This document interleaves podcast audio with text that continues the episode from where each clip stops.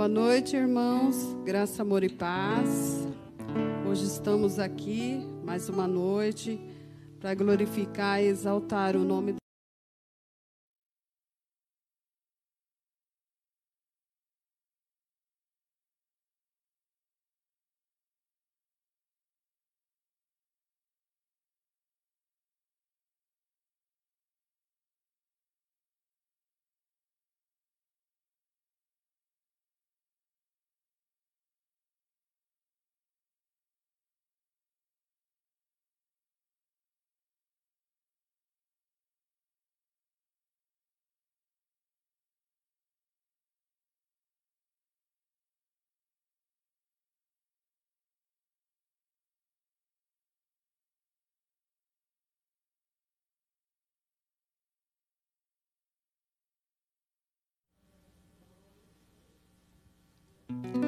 Boa noite, irmãos. Graça, amor e paz. Hoje estamos aqui mais uma noite para glorificar e exaltar o nome do Senhor. Estamos aqui, hoje vai ter uma pregação, uma palestra maravilhosa do grupo Crau. Então, vamos orar? Paizinho querido, estamos aqui te agradecendo esta noite por mais um dia, Senhor, que o Senhor nos concedeu, Senhor, com saúde, Senhor. Que o Senhor venha abraçar e curar a todos, Senhor, todos os irmãos que estão enfermos, necessitando da tua palavra, necessitando do teu consolo, Pai querido. Paizinho, venha operar nas nossas vidas, Pai amado. Repreenda todo o mal, Senhor, em nome de Jesus. Agora o Fabrício vai louvar para todos com um louvor maravilhoso para o Senhor Jesus. Amém.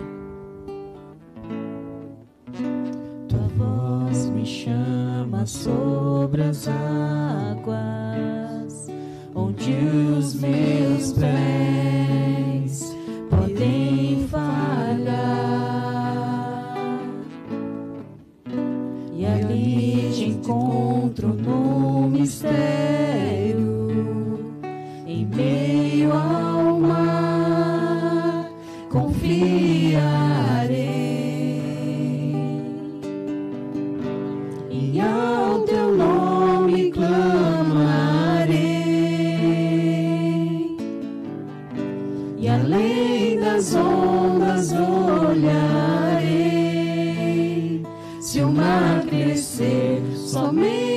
somente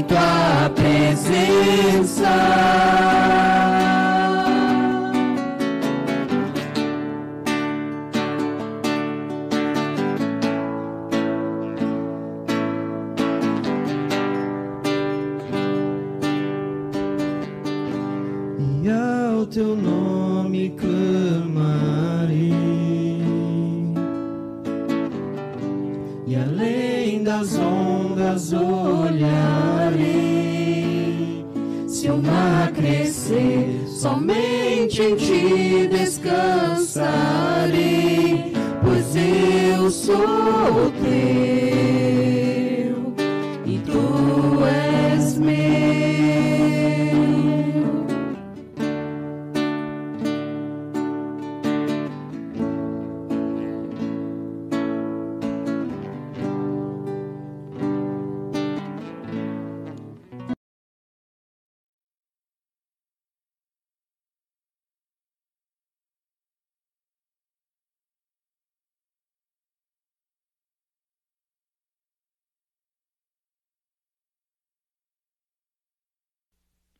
Amém?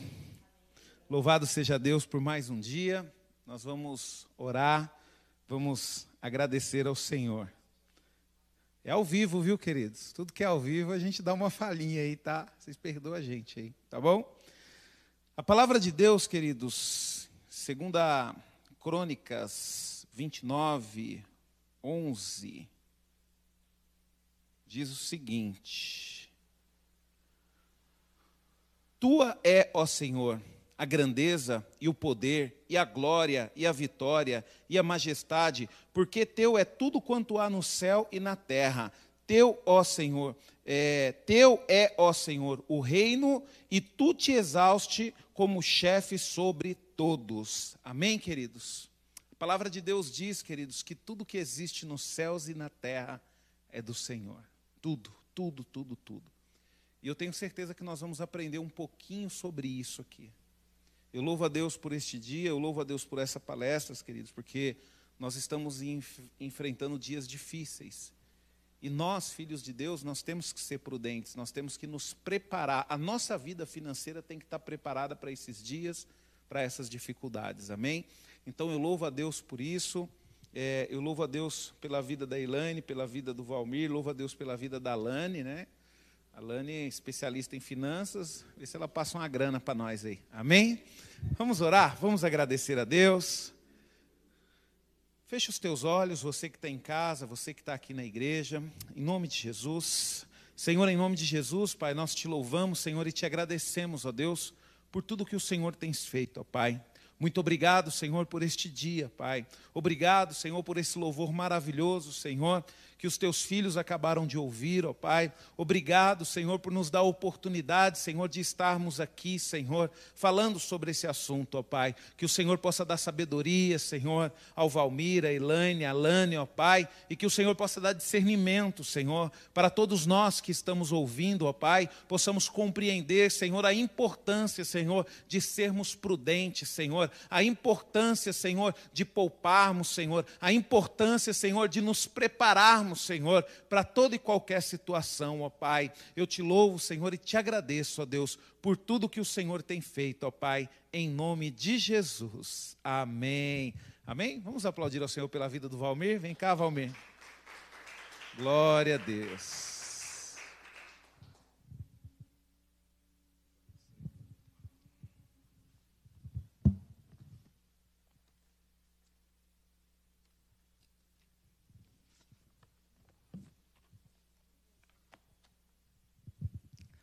Boa noite, irmãos.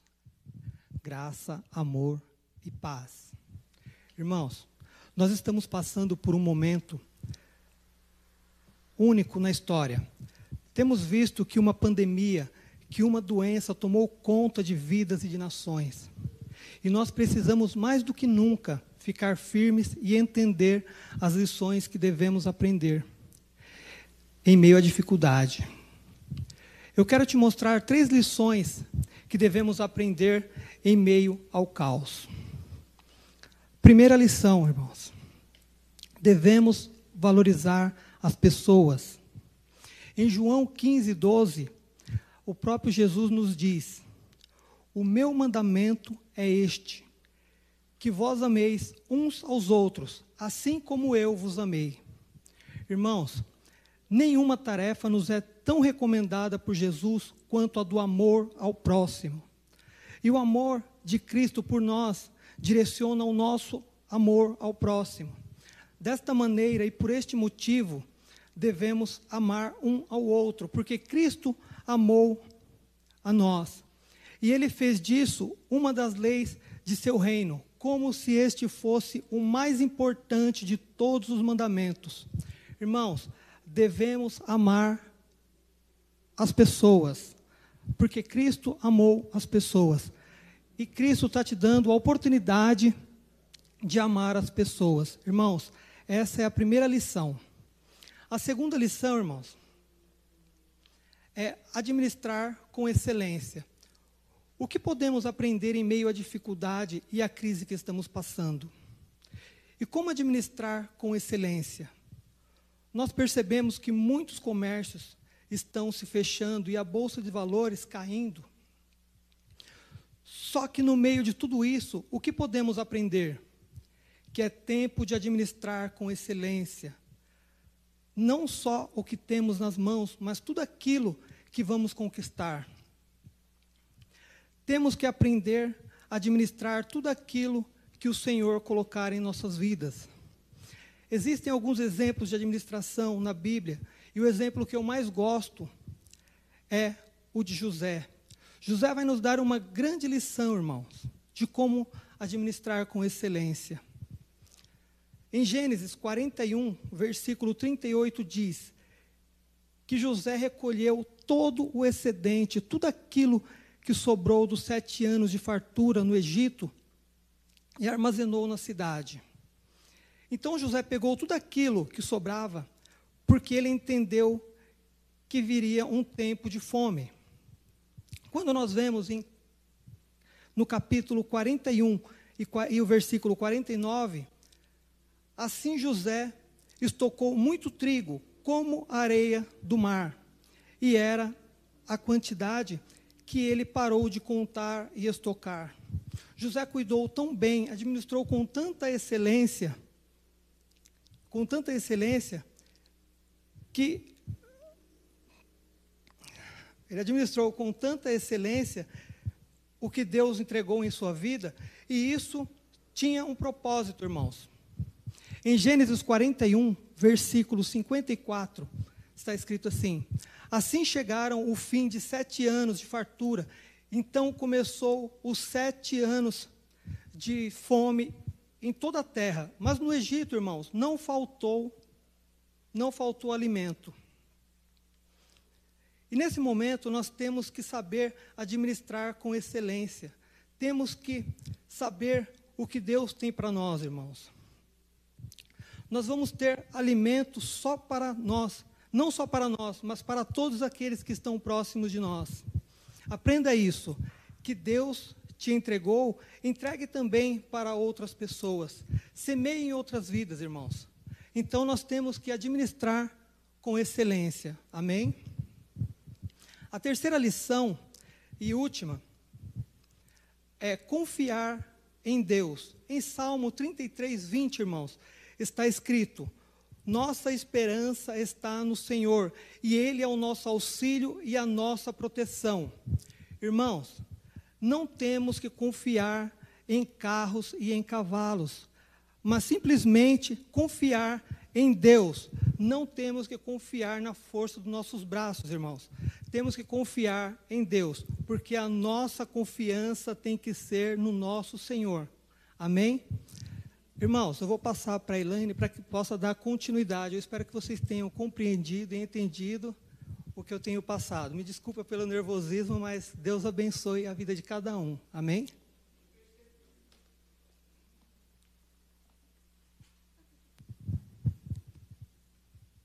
Amém. Graça, amor e paz. Boa noite a todos, irmãos. É, hoje a nossa live ela é um pouco diferenciada, mas não menos importante. Hoje nós vamos tratar de finanças. A gente sabe também que, além de toda essa pandemia, nós temos também uma crise econômica muito grande no nosso país. Milhares de pessoas desempregadas, contando com metade dos seus salários, outros até com muito menos. Muitos desempregados até. E eu gostaria de voltar um pouquinho a alguns anos atrás, é, quando o nosso pastor Rubens ele nos levou até o, o Ministério CRAU, a Universidade da Família, para trazer essa ferramenta para a nossa comunidade, a fim de que nós pudéssemos é, entender qual que é a visão de Deus para as nossas vidas financeiras. E estando lá e nos capacitando para poder ministrar o CRAU, nós aprendemos que o Senhor ele se importa muito com nossas finanças. Que a vida financeira, ela envolve muito a nossa vida espiritual. E uma vez que nós administramos conforme o Senhor quer que fazemos, que façamos, ele é honrado por isso. Então, o que é o CRAU? O CRAU é um ministério que desenvolveu um programa para todas as idades, a fim de treinar pessoas para os princípios financeiros bíblicos. E o propósito desse ministério, desse estudo financeiro bíblico, é de ensinar às pessoas os princípios financeiros de Deus. Se tem uma coisa que o Senhor ele não barganha, é princípio, irmão. Princípio é a chave de tudo. Então, nós trabalhamos com dez lições nessa ferramenta. E nessas dez lições, hoje eu gostaria de falar de uma que nesse momento é muito importante, que é a lição 4, o conselho. E a Bíblia nos diz que uma pessoa sábia, ela busca conselhos. Em Provérbios 12, 15, diz assim: O caminho do insensato aos seus próprios olhos parece reto, mas o sábio dá ouvidos aos conselhos. Provérbios 12, 15. E o Krau, ele vem com sete conselhos nesse momento de crise, no momento que, que estamos passando. Bom, eu creio que você, assim como eu, queremos saber o que Deus tem para nós, pois a gente procura em Deus a sabedoria. E os conselhos para esse momento, que foi desenvolvido com a Universidade da Família e esse ministério, que é uma ferramenta abençoada por Deus, ele nos diz sete conselhos. O primeiro é: reduza as despesas em 25% nos próximos 90 dias. Bom, aí você pode falar assim para mim, nossa, Elaine, mas como que você quer que eu reduza uh, ah, 25% das despesas é, num momento como esse? Onde o meu salário caiu pela metade, ou de repente não tenho nem com que contar. Sabemos que a gente pode diminuir. Eu e você, a gente sabe que aonde nós economizamos. O fato de economizar é quando você não deixa uma luz acesa, é quando você vai escovar os dentes e você fecha a sua torneira, não, não deixa ela escorrendo enquanto você está escovando. O seu banho ele é um pouco mais curto, né? E todas as outras coisas. Você evita desperdícios, você evita coisas que não são necessárias indo ao mercado. Essa é uma forma de economizar. Então, esse é o momento. É o momento como o Valmir falou, quando José disse, lá nos sete anos de fartura, ele o quê? ele guardou, ele se precaveu para os sete anos de fome. Então eu convido você a economizar, a reduzir, porque você economizando, mesmo que seja um pouquinho de cada coisa, você vai conseguir ter reserva. E você tendo uma reserva, no momento de, de escassez, no momento de necessidade, uma necessidade até mesmo para uma consulta médica, um exame médico, no momento de pandemia que nós estamos vivendo, você não vai se ver é, preocupado, porque você vai ter essa reserva com qual você vai poder contar. O segundo conselho que esse estudo, esse ministério nos dá, é aumente a economia o mais rápido possível. Como assim? Bom, é, às vezes não é a sua profissão, né? mas você sabe costurar muito bem. E no momento de pandemia, o que temos agora? Máscara. Máscara de todos os tipos. Então, assim, aumente a sua economia. Se de repente você não é a sua profissão, mas você é um ótimo eletricista, divulgue lá o seu trabalho nas redes sociais para que as pessoas podem, possam entrar em contato com você e aí te contratar. Então é algo a mais que você vai estar fazendo. É uma reserva a mais para tua, as tuas economias, para o teu momento de necessidade. E outras tantas coisas. Às vezes você é uma boleira de mão cheia. E aí você pode, então, é, explorar esse, esses seus dotes aí, divulga o teu trabalho, faz delivery. De repente, você tem uma moto e aí você pode fazer entrega. Tem várias formas, irmãos. Peça sabedoria ao Senhor para que Ele possa te é, ensinar, te dar é, essa, essa forma de você conseguir aumentar as suas economias. A terceira é seja generosamente sacrificial. Bom, o sacrifício, a palavra já diz tudo, né? Como que eu posso ser generosamente sacrificial? Quando de repente você tem lá a sua TV a cabo e, e aí assim tem trezentos e tantos é, é, canais de entretenimento. Bom, no momento como esse, que a gente fica mais em casa, né, podemos pensar, mas agora que eu estou usando, sim, porém, você está ouvindo os conselhos, agora é hora de economizar. Então, diminua o seu plano. Né? De repente, você tem uma, uma internet mega, que você não precisa de tudo isso. Diminua. O que você pode se sacrificar para economizar? Para guardar na sua reserva? Para ter de reserva? Faça isso. Hoje vai ser um sacrifício. Amanhã as coisas vão melhorar. E aí você vai poder respirar e trazer os seus canais de volta. Então, pense numa forma que você possa estar se sacrificando, sim, né? mas trazendo, pensando numa economia, né? trazendo economia para o teu lar. O quarto conselho é aconselhe os seus filhos a mudar hábitos financeiros. Esta é uma oportunidade de ouro para eles aprenderem sobre a realidade com o dinheiro. Bom, eu, eu assim, no CRAU a gente aprende que as suas finanças não dependem só de você, pai ou mãe de família, que traz o dinheiro para dentro da tua casa. Não, as suas finanças elas dependem da sua família. Porque não adianta nada você fazer o seu papel em economizar e os seus filhos não forem é, disciplinados a fazer o mesmo. Então, eu convido a você a fazer uma reunião familiar, chamar é, o pai aí, chama a esposa, os filhos, quem morar na casa. Sente, faça uma roda de bate-papo agora que a gente tem, que, tem tanto tempo para ficar em família. E aí resolvam algumas coisas. Mude hábitos, né? Hábitos esses que às vezes precisa de tudo isso para a gente mudar. Né? A gente vive em uma cultura totalmente diferente. Então a gente precisa mudar.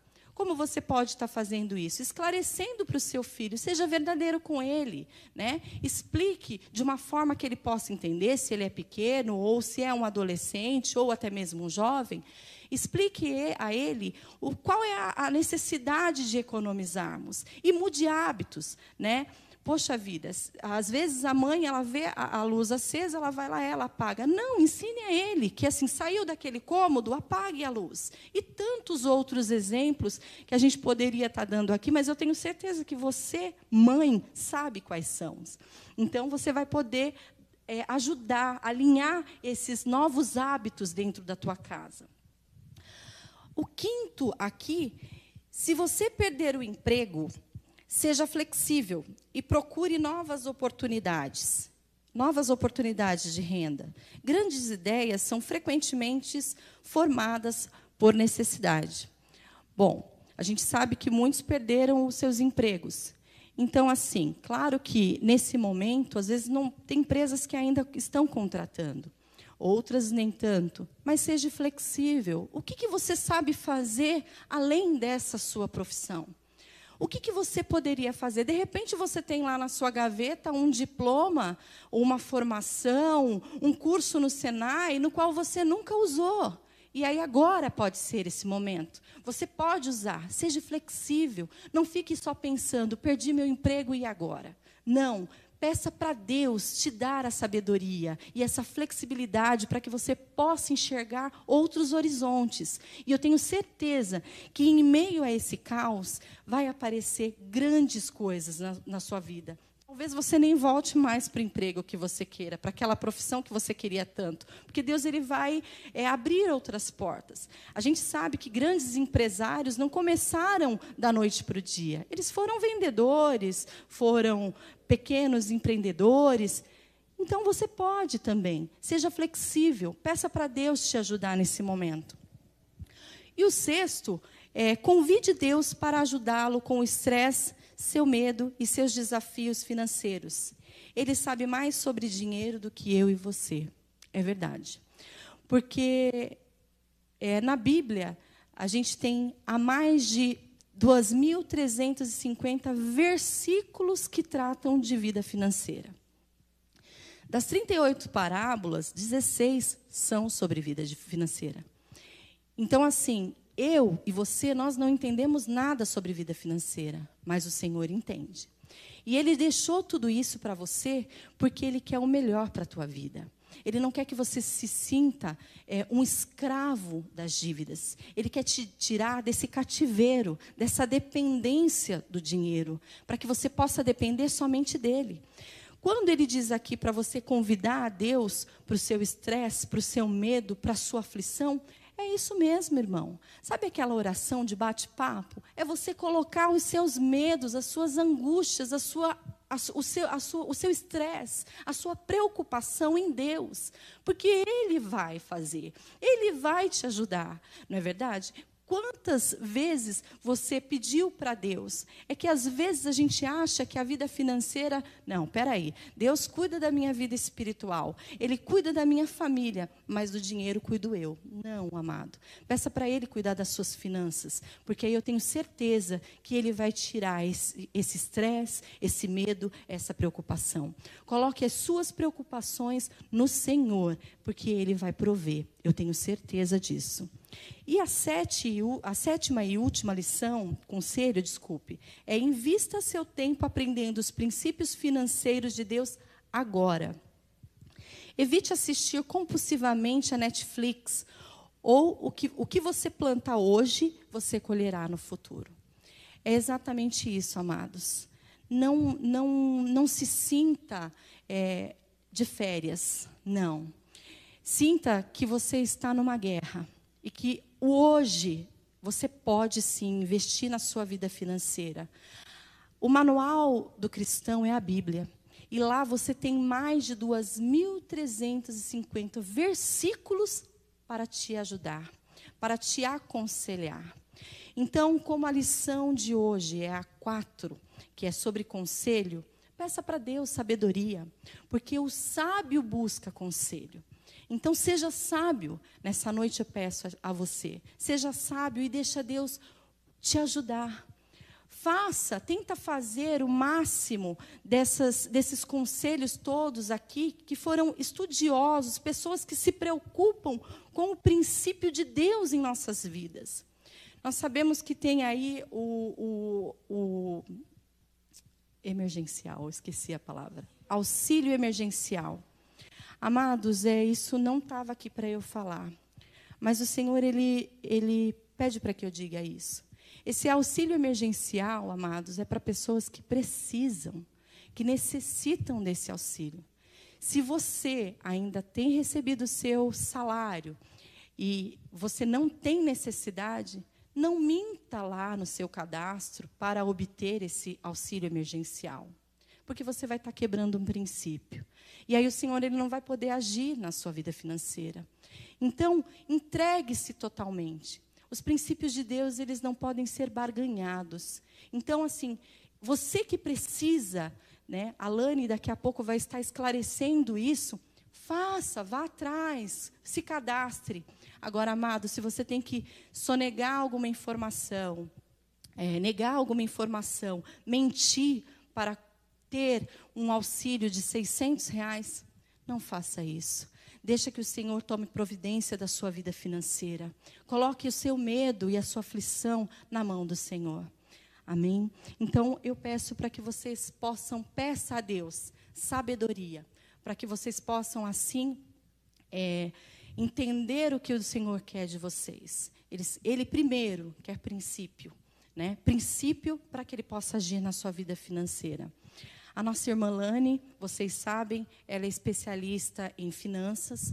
Hoje ela vai estar aqui esclarecendo todas e tirando todas as dúvidas. Pode perguntar mesmo, irmãos, sobre financiamento, auxílio emergencial, quem pode, quem não pode, o que, que eu posso estar fazendo nesse momento, é, juros, como eu posso agir. Faça as suas questões, faça as suas perguntas para que ela possa responder. Amém? Eu vou estar passando para a Lani e agora a gente vai estar ao vivo respondendo as perguntinhas de vocês. Um abraço a todos e boa noite. A gente segue aqui, tá? Pode vir, Lani.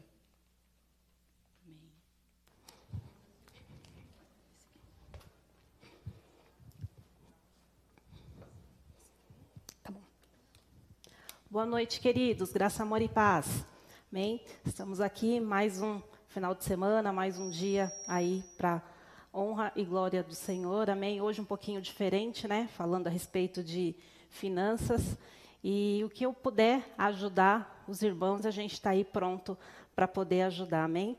Antes de entrar em, no assunto, é, eu queria deixar só o versículo que está lá em Filipenses. Quem tiver as suas Bíblias, puder abrir ou depois anotar para acompanhar. Filipenses 4,19 diz o seguinte: O meu Deus, segundo as suas riquezas, suprirá todas as vossas necessidades em glória por Cristo Jesus. Então, assim, o Senhor, ele nos diz a respeito de suprir as nossas necessidades, né? Então, nós sabemos que aqueles, aquele que está em Cristo, ele pode passar um momento difícil, mas Deus vai suprir as necessidades. Amém? Então, assim, já foi falado pelo Valmir, já foi falado pela Elaine, tivemos aqui né, alguns conselhos aí de como agir, e aí agora a gente vai entrar um pouquinho na parte prática, tá?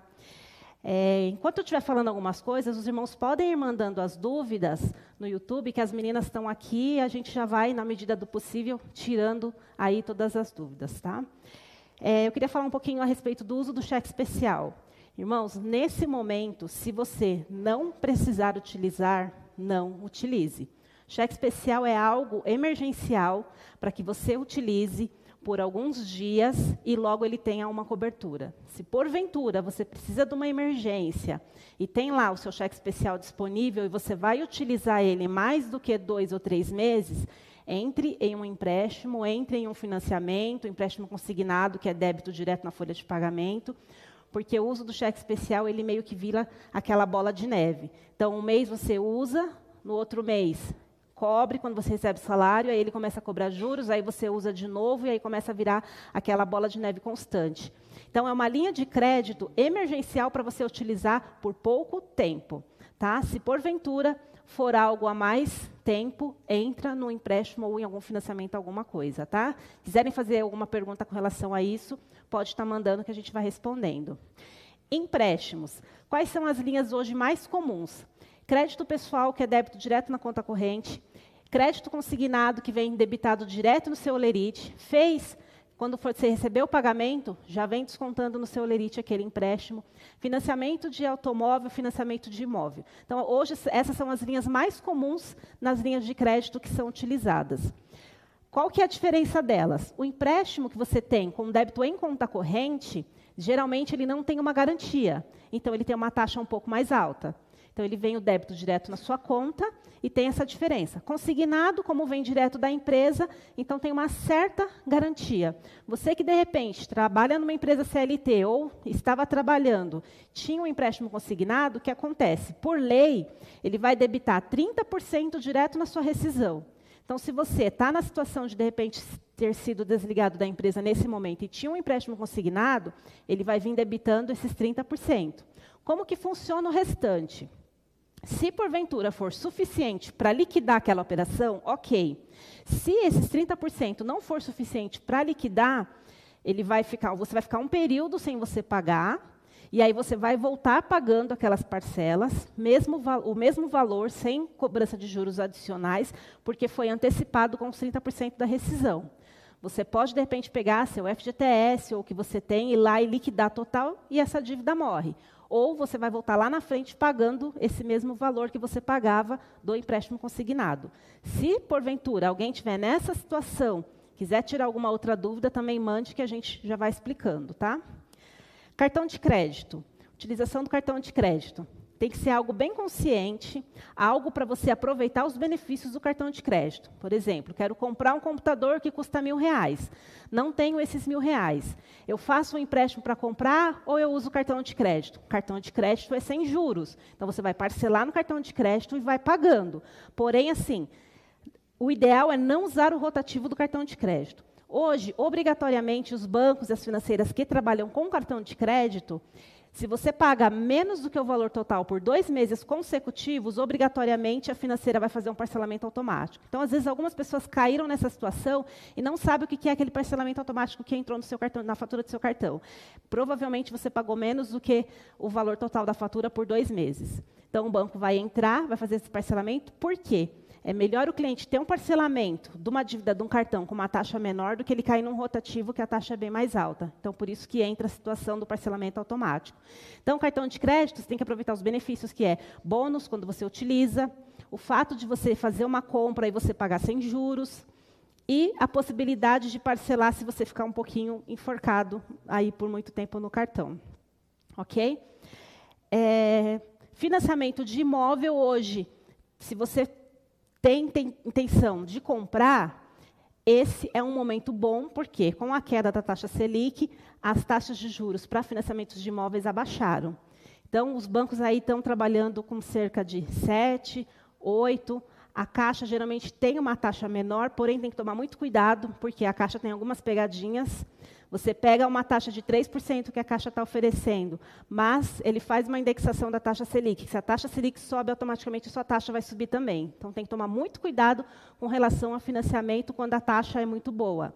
Tá? Então, se você tem intenção de comprar algum imóvel financiado, alguma coisa, o momento é legal? É, desde que você tenha ali seu emprego garantido para que você possa fazer o seu financiamento e não ter surpresas lá na frente. Porque é muito ruim a pessoa comprar um imóvel que é o sonho dela e, de repente, lá na frente, ela perder esse imóvel por conta de desemprego ou alguma outra coisa. Então, é interessante ver, programar tudo direitinho. Tá? Uso do FGTS, para quem está comprando o primeiro imóvel, você pode utilizar seu FGTS, até mesmo na entrada ou para bater. E sempre a cada dois anos você pode utilizar o FGTS para bater no imóvel que você comprou. Tá? Então, hoje, linha de crédito para financiamento de imóvel, a melhor que tem é direto no financiamento. Financiamento de automóvel, as financeiras e os bancos estão trabalhando com taxas menores do que 1%, justamente por ter a garantia própria do automóvel. Então, é também um momento interessante. Porém, assim, a gente sabe que automóvel não é um bem. Automóvel você compra, você tem uma despesa, porque é IPVA, é seguro, é combustível, é manutenção. Então, realmente é algo que você tem que ver se é uma necessidade, uma prioridade. No financiamento, quando você compra o, o, imóvel, você, o automóvel, desculpa, você tem uma taxa diferenciada, mas saiba que não é só a questão da parcela que você está pagando. Você tem também algumas outras despesas com automóvel. Tá? Então, ele tem a garantia própria, geralmente aí estão trabalhando com taxas de menos de 1%, ou dependendo do ano do carro, até 1,5%. Já tem pergunta? Tá. Vamos lá. Eu vou só entrar, fechar aqui com a parte de proteção de postergação de parcelas e renegociação, tá? Hoje o que acontece? Pessoas que têm dívidas antigas com bancos, com financeiras, de repente essa dívida tem um tempo, esse é um momento ideal e interessante para você fazer uma negociação. Por quê? Os bancos e as financeiras estão dando belos descontos, prazos diferenciados, taxas. Tem bancos que estão trabalhando até com taxa zero. Então é interessante você aproveitar esse momento, de repente, se você tem uma dívida muito antiga, aproveita, procura o seu credor e faça uma negociação. Você pode hoje negociar, olha, eu tenho uma dívida de 50 mil, essa dívida foi para 100 mil e o banco está te oferecendo 30. Você pode tentar negociar por 10 ou por 15 parcelado ou à vista. Então é interessante, se porventura você tem alguma dívida, procura o credor, que esse é um momento interessante para estar tá fazendo negociações, tá? A respeito de postergação de parcelas, você que de repente nesse momento tem um financiamento de carro, tem um empréstimo, tem um financiamento de imóvel, a questão dos bancos aí estarem postergando a parcela. Tem que tomar muito cuidado com isso. Por quê? O banco vai avaliar a sua situação e o seu contrato que você tem atual. Por exemplo, você tem um contrato de financiamento de automóvel que você fez em 48 parcelas, você pagou seis parcelas. Que vai acontecer? Eles vão postergar duas parcelas, que é o que a lei hoje está trabalhando. Essas duas parcelas, o banco vai analisar se ele vai pegar as duas parcelas, diluir no restante das 42 que faltam, se ele vai pegar e vai te jogar isso para o final, ou se ele vai pegar tudo e vai prolongar um prazo para 60 meses. Então, assim, cuidado com essa postergação de parcelas. Vê se realmente você precisa. De repente, você teve uma redução de salário. Tem muitas empresas que entraram na situação de receber 30% pela empresa e 70% pelo governo. Então, automaticamente, teve uma redução de salário. Estou precisando postergar a parcela? Entra, solicita para o banco a qual você tem esse financiamento ou esse parcelamento e verifica a condição, se vai valer a pena para você. De repente, vale a pena você dar uma ajustada agora, apertar o orçamento e não fazer isso até as coisas voltarem a normal, ou se realmente vai valer a pena, mas tem que estudar aquilo que o banco a, ou a financeira está mandando para você. Tá bom? Então, isso vale para financiamento de carro, isso vale para empréstimo e isso vale para financiamento de imóvel. Para financiamento de imóvel, eles estão jogando para o final do financiamento, eles não estão postergando nas parcelas. Tá? Então, verifica o que eles vão responder para você, se vai ser bom para você ou não. Quem decide não é o banco, tá? quem decide não é o credor, quem decide é você, cliente. Então, o banco ele vai mandar e ele vai verificar a situação. Olha, eu acho que para o Valmir é interessante eu jogar o financiamento dele de 48 para 60 e diminuir um pouquinho a parcela dele. Só que o montante final dele vai ficar mais alto. Então é o Valmir que vai decidir se ele vai aceitar ou não. Tá bom? Então vamos para as duas perguntinhas, para as perguntas que tem aqui. Vale a pena financiar um carro 100% do valor? Depende da situação. Tem um valor para dar de entrada? Posso utilizar esse valor para dar de, dar de entrada? Se eu tenho e eu posso, ok. Quanto menos eu financiar, menos juros eu vou pagar no final. Se eu tenho um recurso, mas eu não quero utilizar o recurso, que ele é uma emergência minha para alguma coisa, e eu tenho a possibilidade de financiar total, eu financio total. Posso liquidar, antecipar parcelas a qualquer momento? Posso. Banco vai tirar juros? Vai. Aí você escolhe como você vai antecipar. Ó, eu tenho um recurso que eu posso antecipar 12 parcelas. Eu quero ficar 12 meses sem pagar. Ok, seu desconto vai ser menor, porque você está antecipando as próximas parcelas. Se você pega das últimas, automaticamente o seu desconto vai ser maior, porque você está pegando do montante final. Então, você analisa o teu momento, a tua situação. Ok? Outra perguntinha. Vale a pena pegar dinheiro emprestado com um banco? Depende da situação. Se você realmente está precisando, é, é uma necessidade extrema, não dá para eu usar o cartão de crédito para eu comprar aquilo que eu preciso. Porque às vezes você, você quer se eliminar daquela dívida de uma forma rápida. Então, assim, como eu, como eu dei o exemplo, eu quero comprar um computador que custa mil reais. Ah, eu não quero ficar pagando ele mensal, eu quero comprar de uma vez. Se eu compro no cartão de crédito, eu tenho a possibilidade de parcelar sem juros. Se eu faço um empréstimo, eu vou pagar juros.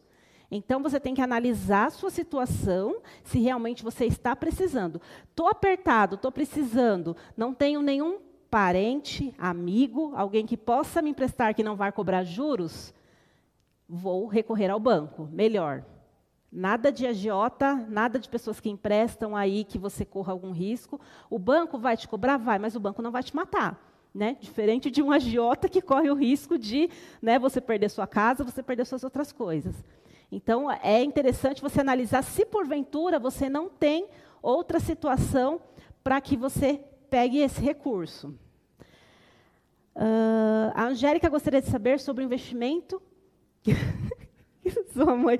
Tá, minha mãe conversou com a, com a Angélica, com a Queca, a respeito de, de investimento. Tá? Eu vou entrar agora na linha de investimento. Tem algum, mais alguma pergunta sobre é, crédito, essas coisas? Não. Pode.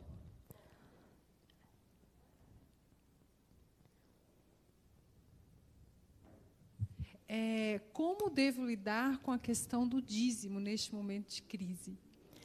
Irmãos, é assim, ó. Eu sou evangélica, nasci dentro do berço evangélico, né? Graças a Deus fui representada pelo pastor Orides na igreja, e desde que eu nasci fui ensinada a ofertar e dizimar na igreja. O dízimo nós temos que devolver. É algo que eu devolvo. Eu não pago ou eu não tenho que deixar ele se sobrar para eu pagar. Então assim, Lane, minha opinião, ponto de vista e ensinamento cristão de pastor Orides, de pastor Eunice, de vários pastores, pastor Rubens, assim, meu ensinamento é, dízimo é primordial. Eu tenho que devolver o meu dízimo independente da situação, independente da crise. Se estou, estou recebendo o auxílio emergencial de 600 reais, eu vou devolver o dízimo que é 60 reais. Então, assim, para mim, meu ponto de vista, minha opinião, a respeito disso, devemos sim devolver o dízimo. Ok. É viável comprar o um imóvel ou veículo neste momento? Percebi que caiu bastante os valores. Sim. Caíram os valores de venda e caíram taxa de juros. Então, se você já estava se preparando, você está com o seu emprego garantido nesse momento e você tem a oportunidade de comprar seu imóvel ou seu carro, sim, compre porque o mercado está propenso a isso sim, a comprar. Tá? A taxa está mais barata, eu já vi é, financeiras. O banco ainda não está com essa taxa, está com taxa de 0,99, mas tem financeira que está trabalhando com taxa de 0,80. Então, assim, é, está bem interessante. E dependendo da marca do veículo, você consegue comprar até, se você tiver uma boa entrada, você compra, consegue comprar até com taxa zero. Tem aí marcas, é, Hyundai, alguns assim específicos que se você der 50% do valor do carro, você consegue financiar os outros restantes em 24 meses com taxa zero.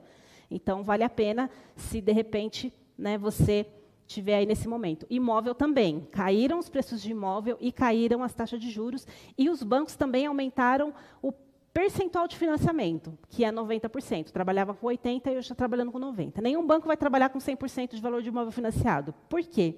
O que, que os bancos entendem? Se você vai comprar seu imóvel, você já está se preparando. Então, alguma coisa você tem que ter de recurso para comprar esse imóvel. Então, ou você tem que ter um recurso guardado, ou você tem o seu FGTS. Você vai ter algumas despesas, como a tarifa de avaliação do imóvel, registro em cartório, ITBI. Então, você vai ter alguns gastos. Então, você precisa ter uma reservinha. Não entra de cara no financiamento de imóvel sem você ter uma reserva, porque você vai ter despesas no começo. Então, é interessante, sim, nesse momento, justamente porque as taxas de juros caíram e os valores também caíram por conta de tudo que está acontecendo na economia do país.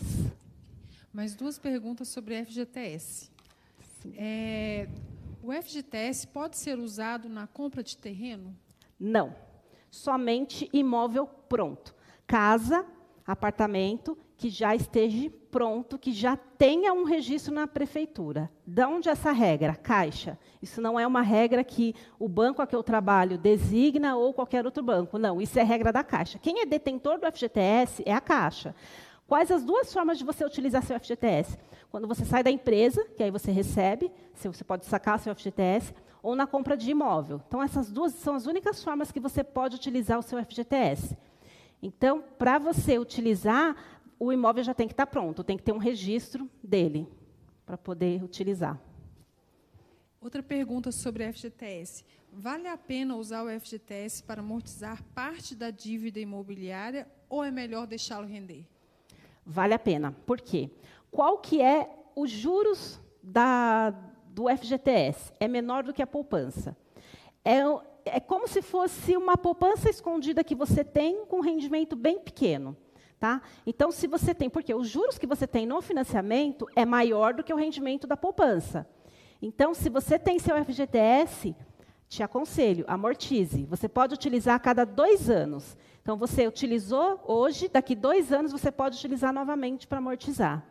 Então, se você tem um FGTS, você tem um financiamento, te aconselho, amortiza, porque os juros que tem no financiamento é bem maior do que o rendimento que tem do FGTS guardado. É, agora nós vamos entrar um pouquinho. Deixa eu, antes de entrar na parte de investimento, eu vou falar sobre o auxílio emergencial e o governo versus empresa, tá? Auxílio emergencial, como que está funcionando? Para pessoas como a Elaine já deu aqui uma introduçãozinha, para pessoas que realmente estão precisando, está desempregado ou a pessoa que tem um MEI, né, que as pequenas empresas tenham um negócio próprio e de repente está defasado. Então você vai fazer seu cadastro, tanto que ele vai ficar em análise. Né? A Caixa também não é, o governo também não é tão bobo assim a ponto de liberar para todas as pessoas. A gente sabe, existem as falcatruas? Existem, infelizmente. Brasileiro, a gente sabe que é típico de fazer algumas falcatruas. Mas, né, infelizmente, algumas situações aí, as, tem pessoas que precisam e que não conseguiram até o momento. Então, se você realmente precisa, faça seu cadastro. Teve pessoas que já receberam a primeira parcela e estão recebendo a segunda. Tem pessoas que ainda não receberam nem a primeira parcela, vão receber as duas parcelas. Então, assim, se você está na situação de estar desempregado, faça seu cadastro, ore a Deus e peça para que libere, porque você está precisando desse recurso. Governo versus empresa nesse momento. O que, que muitas empresas fizeram?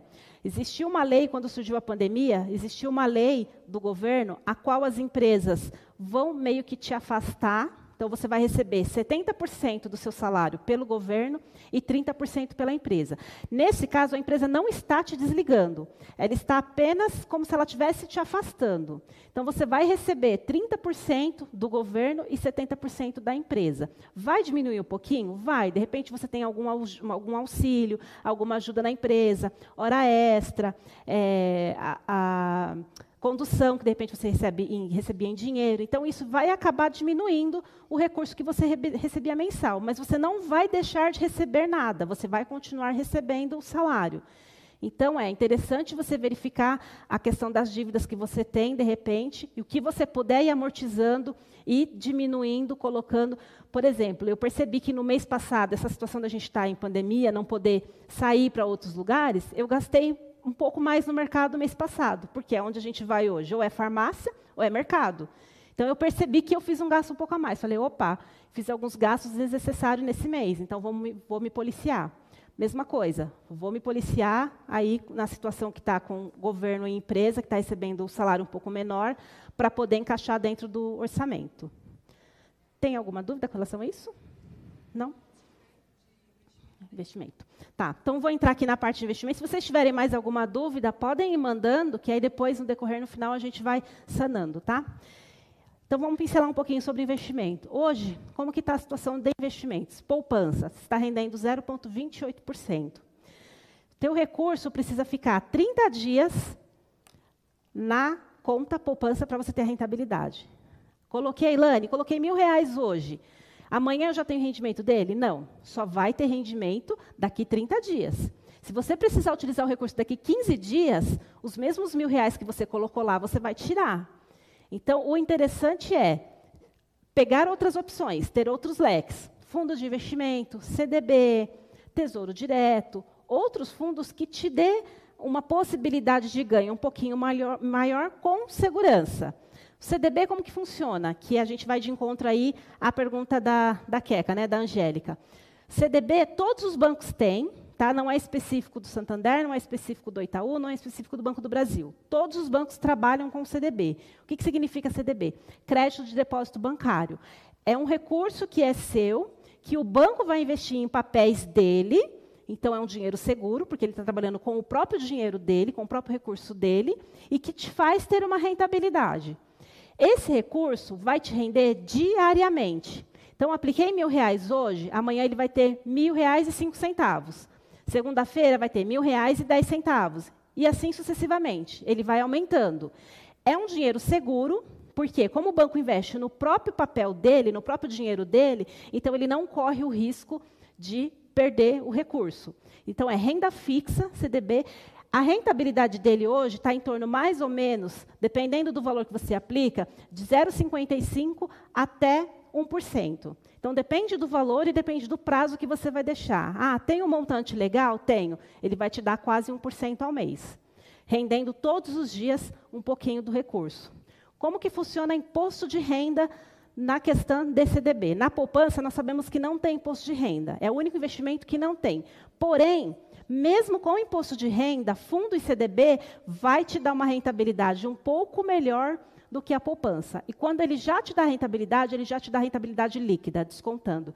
E nada mexe no seu principal. Apliquei mil reais, eu vou ter mil e cinco centavos. Amanhã, esse mil e cinco centavos já é líquido. Então, nada mexe no meu principal. Tudo que é descontado do CDB, que no caso é só o imposto de renda, é somente sobre a rentabilidade. Nada mexe no seu principal. Tá? Então, vai ter CDBs de várias formas e de vários é, vencimentos. Então, eu posso ter um CDB que vence daqui um ano, eu posso ter um CDB que vence daqui 30 dias, eu posso ter um CDB que vence daqui 5 anos, porém é um recurso que não fica preso. A qualquer momento você pode resgatar, ele entra de imediato na sua conta corrente e você pode estar utilizando. Temos aí também a situação.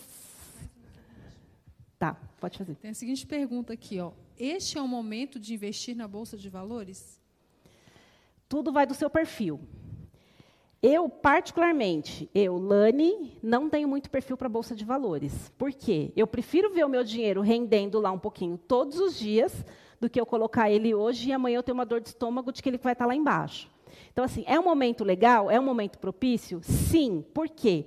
Como a bolsa de valores está com uma queda baixa, para quem aposta, né, que a gente chama de apostadores. Para quem aposta na bolsa, para quem investe na bolsa, esse é um momento interessante para comprar, que é sempre na baixa. Aí você tem que aproveitar as altas, os, os picos, para resgatar. Por quê? Porque pode acontecer aquele avião de sobe e desce, sobe e desce. Então, se você tiver o perfil, compra, ok. E acompanha. Quando tiver. Tudo que acontece na economia, por exemplo, a reunião que apareceu lá do, do nosso presidente na sexta-feira afetou a Bolsa.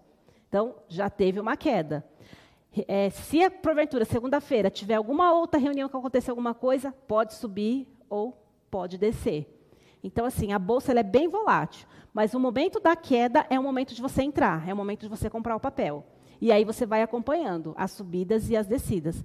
Mas é como eu falei, você tem que ter bem o perfil. Por quê? Eu, vi, eu tenho uma cliente esses dias que ela aplicou um recurso um, um, um mês antes da pandemia, comecinho de março. E aí toda feliz. Ai, o meu dinheiro está rendendo, nunca vi render tanto, aquela coisa, aquela empolgação. O que aconteceu? Veio a pandemia, o negócio. Aí, quando ela veio conversar comigo, eu estava de férias em casa, ela me mandou mensagem, Lani, eu resgatei, o negócio não entrou na minha conta, por quê? Porque tem investimento que não entra de imediato, principalmente bolsa. Ele vai fazer toda aquela transação de resgate da bolsa para poder acreditar sua conta. E aí, quando você faz o resgate, ele vai estar um X valor. Quando ele cair na sua conta, quando ele tem aquela volatilidade de entrar de preço de compra de papel e venda de papel, você pode ter, de repente, a sorte de ter subido e receber um pouco a mais, ou pode ter, infelizmente, a situação de ter descido e cair um pouco a menos. E o que acontece? Um investimento que ela estava mais ou menos com 30 mil, ela pegou 18. Por conta do desespero. Quando ela falou comigo, eu falei: espera, espera pelo menos para você recuperar o seu principal. E aí não teve paciência. Por isso que eu falo: investimento em bolsa tem que tomar cuidado e ter aquele sangue frio de esperar o momento certo para resgate. Porque se porventura você investiu e caiu, você tem que esperar recuperar. Continuando sobre investimento, tem mais perguntas chegando aqui. Ó. O melhor investimento neste momento de incerteza seria aplicação ou poupança? Eu indicaria CDB. Por quê? A poupança, você precisa deixar necessariamente os 30 dias para ter rentabilidade. Senão é a mesma coisa que você pegar o seu recurso e deixar ele guardado dentro de casa. E o CDB ele te dá a mesma segurança, ele tem o mesmo perfil, porém você tem a renta, além de você ter a rentabilidade diária, você pode resgatar ele a qualquer momento. Então, CDB, e dependendo do fundo que você entrar, você vai conseguir ter uma rentabilidade um pouco melhor. Então, vale mais a pena. Continuando, podemos continuar com Sim. o investimento? Beleza. Só para a gente não perder o assunto, tá? Claro. Sei que o Nubank não é banco, mas é possível ter rentabilidade. Ela é maior no Nubank do que nos outros bancos? vai depender de onde você está investindo. O Nubank, o que acontece? Ele é um banco, mas ele é um banco digital, ele não é um banco físico. Então, tudo que você faz num banco tradicional, numa Caixa, num Santander, no Itaú, você vai fazer no Nubank, com a diferença de que nesses bancos você tem um gerente para te atender. No Nubank você não tem. Então, você vai fazer toda a sua movimentação e não vai ter uma pessoa física para te atender, ou até mesmo uma pessoa virtual, porque você quem faz tudo. Essa, essa remuneração que o Nubank tem é um CDB. Então, você vai deixar o seu recurso lá, ele vai te remunerar de acordo com o CDB, não é a poupança. Então, ele te dá a mesma situação dos CDBs convencionais normais. Então, você vai ter a rentabilidade do seu recurso em cima do valor que você tem com rentabilidade diária. Beleza. Já que nós estamos falando de bancos virtuais, chegou uma pergunta que é pertinente a isso, que é o seguinte: nesses últimos anos estão surgindo bastante bancos virtuais. As taxas são bem acessíveis. Vale a pena ou é melhor ter conta em bancos tradicionais como Bradesco, Santander, etc? Então, a situação do banco virtual, como eu falei, você não vai ter um gerente específico para te atender. Digamos que, porventura, acontece uma fraude na sua conta. Alguém invadiu sua conta, porque hoje a gente sabe que a internet é vulnerável. Então, se acontece uma evasão na sua conta, quem que vai te atender? Com quem que você vai reclamar? Claro, existe os saques da vida que podem te ajudar. Porém, assim, é, o que eles vão alegar, que foi vários casos que eu já vi, várias situações, é, eles vão necessariamente te direcionar e vai verificar. Você vulnerabilizou sua internet? Você usou uma internet, um Wi-Fi que seja de um outro lugar que não seja a sua internet segura? Eles vão tentar cercar a situação para ver se realmente quem tem culpa na história, se é você que vulnerabilizou ou se realmente existiu o hacker. Acontece a situação de devolverem numa. Isso eu falei de algo específico, tá? Mas, assim, é, são várias situações. O Nubank, o, o Banco Inter, ainda não tem, por exemplo, financiamento de automóvel, não tem financiamento de imóvel.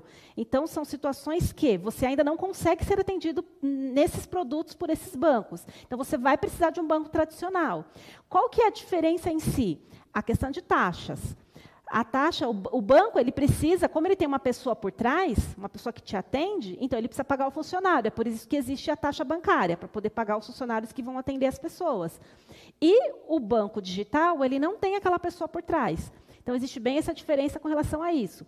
Existem vários pacotes de contas que cobrem as TEDs que você envia, a qual você não precisa estar pagando. Então, é por isso que tem aí a questão da diferença do, dos custos aí bancários. É mais relacionado a isso. O que muitas pessoas procuram o banco digital é por questão da facilidade de você transferir dinheiro, transferir recurso, sem precisar estar sacando.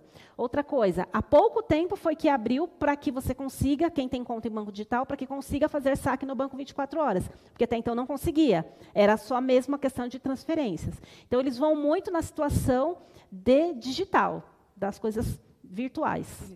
Só mais uma pergunta sobre investimento para encerrar é essa parte. Investimento de liquidez diária. Qual compensa mais, CDB ou Tesouro Direto? Para fim de liquidez diária e de recurso que seja o único que você tenha, CDB. Tesouro direto, como que funciona? Já vamos aproveitar e já vamos entrar no gancho do tesouro direto. É algo que você planeje, mas para seu futuro, mas para longo prazo. Tem, CD, tem tesouros direto que não fica preso, você pode resgatar, porém ele vai trazer o preço ao mercado. Por exemplo, digamos que você colocou no CDB que tem lá indexado a LTN, que vai te dar 8%, porém você tem que ficar três anos com ele.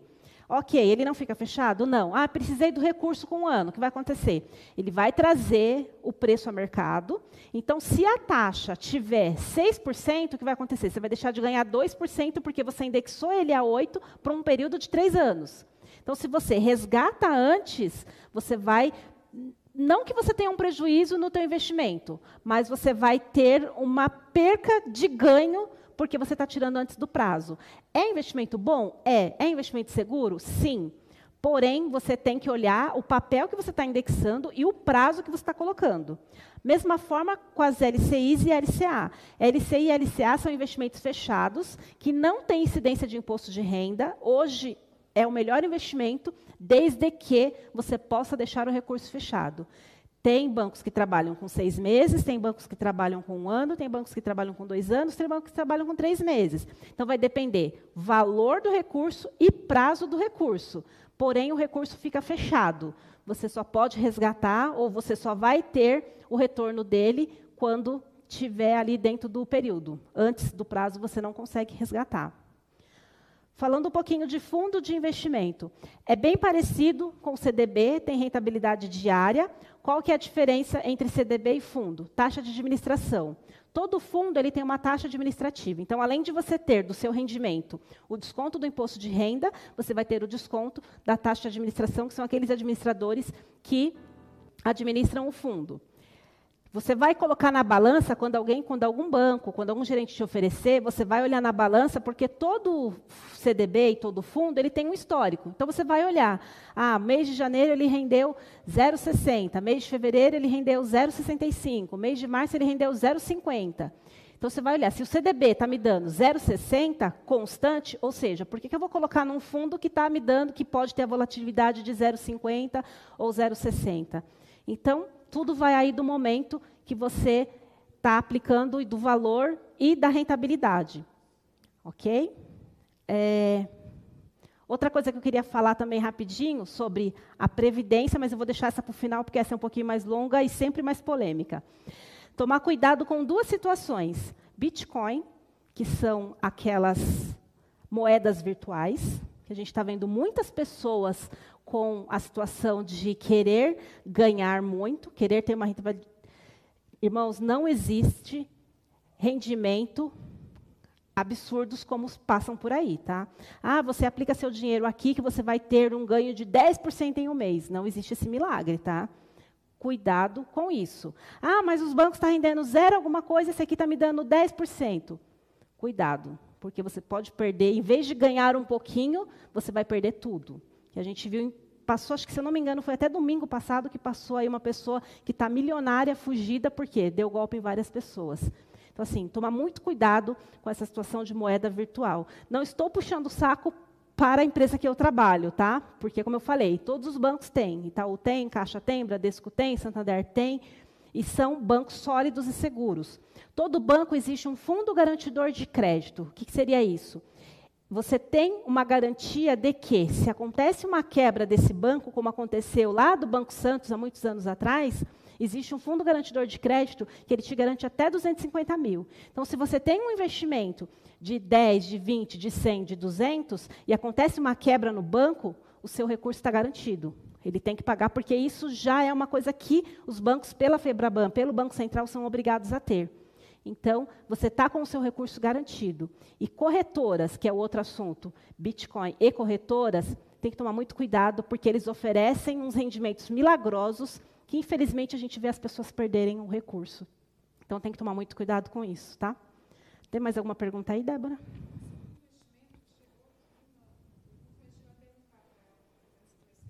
Mas tá. tem outras perguntas chegando. Existe alguma liberação de FGTS nesse momento de crise? O Se sim, qual o valor? Então, me parece que o governo ia sair com alguma coisa, com um percentual de liberação, mas ainda não foi aprovado. Então, vamos aguardar aí eu acredito que não vai liberar, tá? Por quê? O que, que o governo pensa? Que o FGTS é um recurso que você precisa ter quando você está desempregado, para você ter uma certa, é, um certo recurso quando você sai da empresa. Então, por isso que ele só é liberado de duas formas: quando você sai da empresa e para você comprar seu imóvel, para que ele seja algo que você utilize para uma coisa que seja realmente para não gastar à toa, digamos assim. Então, por isso que é para compra de imóvel para quando você sai. Me parece que vai ter uma liberação, mas ainda não foi aprovado. Como eu falei, quem é detentor é governo, então nessa parte aí a gente tem que aguardar situações aí do governo passar alguma coisa. Pode. É, então eu vou falar um pouquinho sobre previdência, que é o último assunto aí na parte de investimentos. Como que funciona em si a previdência e é algo que eu acredito e aposto que todas as pessoas deveriam ter e é uma coisa que os pais precisam aprender a disciplinar e ter para os seus filhos desde quando nascem. Previdência privada é aquilo que o governo vai te. O governo tem. A, intenção do governo é sempre diminuir a questão do INSS. Então, pode ver que vira e mexe tem reforma com relação a quantos anos você vai aposentar, a valor que vai aposentar, aquela coisa toda. Então, a intenção do governo meio que é tirar o INSS, porque o maior arrombo hoje é o INSS. Então, a intenção é que isso fique para pessoas que sejam mais velhas e seja sempre um valor menor. Hoje, mais ou menos, quem tem uma renda de 5 mil reais, se ela aposentar hoje, ela, no máximo do INSS, ela vai receber 3.500 reais. Então, se ela tem um padrão de vida de hoje de 5 mil reais, como que ela vai viver com 1.500 reais a menos né, na situação que até mesmo vai remédios, né, outras coisas aí que envolve quando a pessoa já está um pouquinho mais de idade. Então, para que, que serve a Previdência? É um complemento daquilo que o governo deveria te pagar. Então, se você, quanto mais cedo você começa a contribuir para a Previdência, maior é o teu montante. Então, vamos pegar um exemplo aí. Eu tenho a Previdência dos meus dois filhos pequenos desde que nasceram. Então, eu contribuo lá com valor mínimo, um valor pequeno. Por quê? Porque eu comecei deles desde zero ano de idade. O Lucas, quando eu entrei no banco, ele já tinha seis anos de idade. Então, o Lucas já tem uma diferença de um valor um pouco menor de contribuição. Por quê? Porque eu já comecei com ele seis anos. Então, vocês imaginem quando eu comecei a contribuir com a Previdência, que eu já tinha 24 anos de idade. Então, para os irmãos entenderem a situação, é quanto mais novo você começar, melhor é o que você vai ter lá na frente. E a intenção é, quando você faz para o seu filho, você pode utilizar de duas situações. Quando ele tiver 18 anos, para você pegar o recurso e utilizar para ele para fazer uma faculdade. De repente aí Deus não abençoar que ele passe uma faculdade pública que não precise do recurso, ou de repente você utiliza o recurso para os gastos dele, ou se de repente não precisar.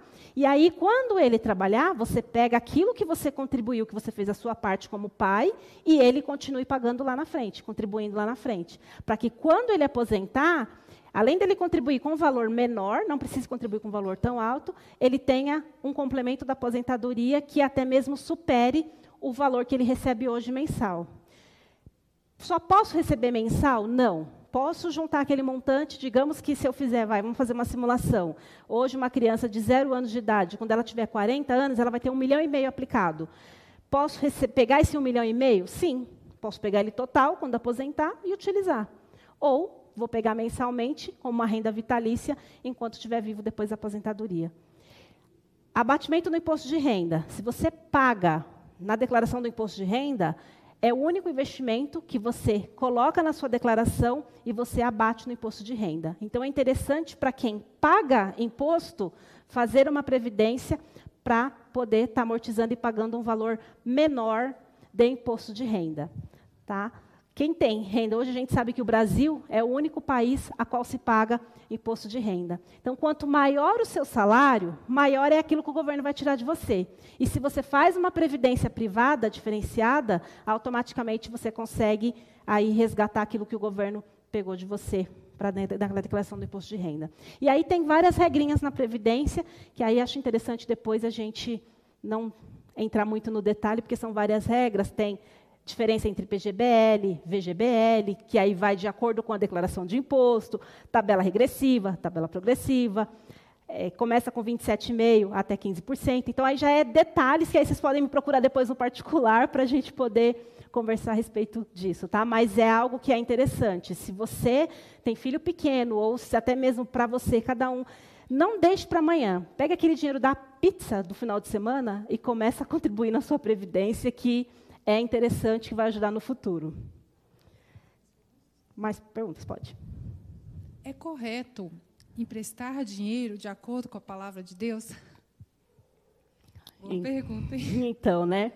Pode pedir ajuda aqui para o Valmir e para a Elaine, que eles são do CRAU. De acordo com o nosso ensinamento do CRAU, né, a gente meio que não pode emprestar, nem ser fiador, nem nada. Porém, assim, existem situações e situações, né? E de repente, se você tiver o recurso, e Deus tocar no seu coração para você abençoar aquela pessoa e você puder dar o recurso, amém. Né? Esse é o melhor aí dos mundos, melhor da situação, que eu garanto que a pessoa vai ser muito grata e Deus vai te honrar mais ainda com aquilo que você fez. Né? Mas também a gente não pode deixar muito aquela brecha se não tem uns abusados, né? Que vai ver, poxa, vou, vou lá pedir porque aquela pessoa me deu e vou continuar. Então, assim, é, eu aprendi muito que a gente tem que dar a vara para a pessoa, mas não dar o peixe. Então a gente né, ensina o caminho das pedras para que a pessoa vá lá e ela pesque o peixe dela. Então é interessante, né, a gente ir por essa linha e pela palavra de Deus também, né? Com certeza. Ó, o banco ainda oferece crédito para a compra de material de construção como Construcard? Se sim, qual os juros atuais? O único banco que trabalha com isso é a Caixa. Eu não sei dizer a taxa deles, mas deve estar em torno aí mais ou menos de 1,5% a 2%. É uma linha de crédito boa para quem precisa, de repente, dar um tapa na sua construção, está pagando um aluguel ou algo do tipo e precisa sair rápido. Então, é uma linha boa de crédito para você dar um tapa na sua construção. Mas não deixa de ser algo que você vai pagar ali parcelado. Então, você tem que olhar né? O ideal é que você não comprometa mais do que 30% da sua renda com parcelas. Então, se você ganha mil reais por mês, o máximo de parcela entre cartão de crédito, empréstimo, financiamento, alguma coisa, é 300 reais. Nada mais que isso, para que não te comprometa. Porque você já tem os 10% do dízimo, ou seja, você já vai ter 40% aí comprometido. E aí você tem mercado, tem roupas, tem seus alimentos, tem os vestuários, né, que a gente entra bem na linha do CRAU, né, do, do, planejamento ali mensal. Então, assim, é interessante você olhar e ver que aquilo tem que enquadrar dentro do seu orçamento mensal. Claro, é algo bom? Sim, como eu falei, de repente você paga um aluguel, você pega um valor. Eu fiz, na época que eu estava construindo a minha casa, eu fiz o ConstruCard para poder, justamente, que eu pagava aluguel, chegou uma hora começou a ficar pesado. Então, eu fiz para poder dar um tapa na construção e sair do aluguel. Foi uma coisa boa. Então, você tem que olhar né, se aquilo vai ser bom para você ou não e enquadrar dentro do orçamento mensal. Beleza. Pode continuar com as perguntas? Pode. Bom, é o seguinte: se o meu salário diminuir e eu estiver afastado ou afastada, os meus benefícios serão cortados? Sim. Benefícios, que, que entende-se como benefício? Vale transporte, vale alimentação e vale refeição. Geralmente, o vale alimentação não é cortado, que é aquele que é do mercado, né? Só o vale refeição, que é o almoço. Mas se você de repente recebe esse recurso até mesmo em dinheiro ou em cartão, a empresa vai cortar, que isso é a empresa que corta. Então, assim, vai diminuir o teu recurso mensal. Se você está afastado, ou se você teve alguma outra coisa, isso acaba diminuindo aí do teu orçamento mensal. Então, tem que enquadrar dentro do orçamento. Beleza. Uma pergunta interessante aqui, ó. Usei todo o limite do meu cheque especial. Como eu faço para sair dele? E agora? Então, duas situações. Se você tiver o recurso a curto prazo, um ou dois meses, que você consiga cobrir, ok. De repente você faz lá uma continha, ah, em dois meses eu consigo cobrir. Então, melhor. Se não for cobrir em dois, três meses no máximo, entra com uma linha de crédito parcelada, que a taxa é menor e você vai pagar isso mensal. Melhor do que você ficar naquela bola de neve constante.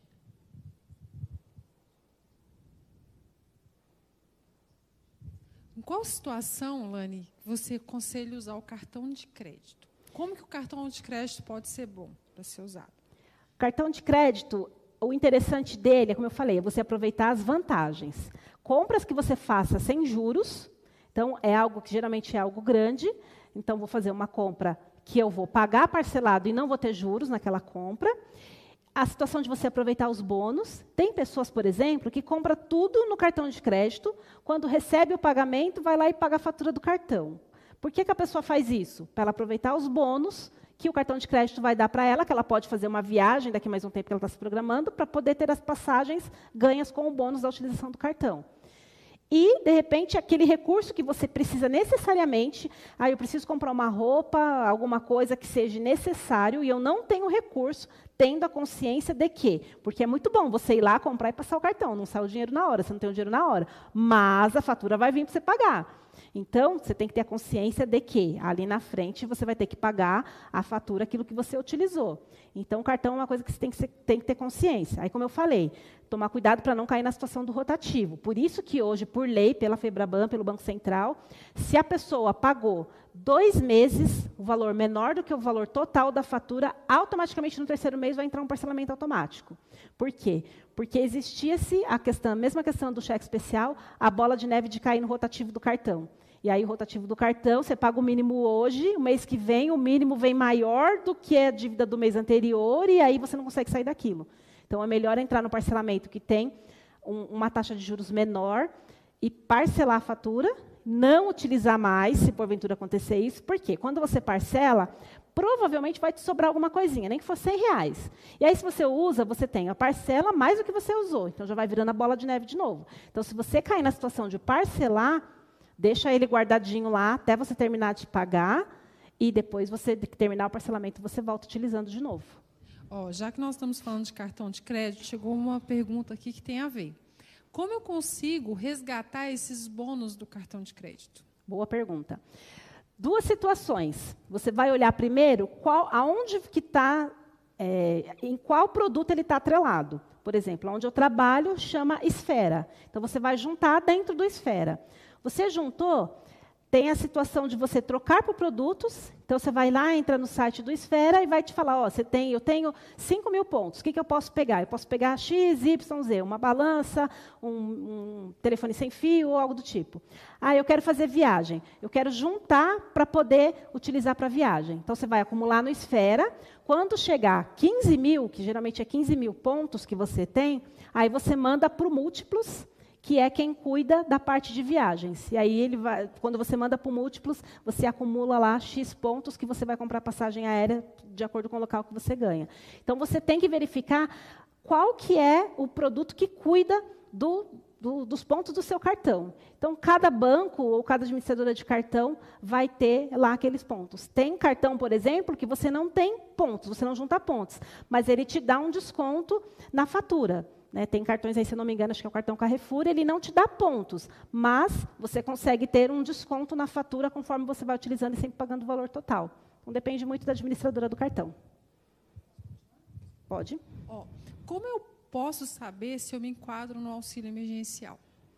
Auxílio emergencial é para quem está desempregado, para quem é microempreendedor e para quem entrou nas, apesar que quem entrou na situação do governo e empresa pagar X valor, ele também não entra porque ele está recebendo uma parte da empresa, né? E já está recebendo o auxílio direto do governo.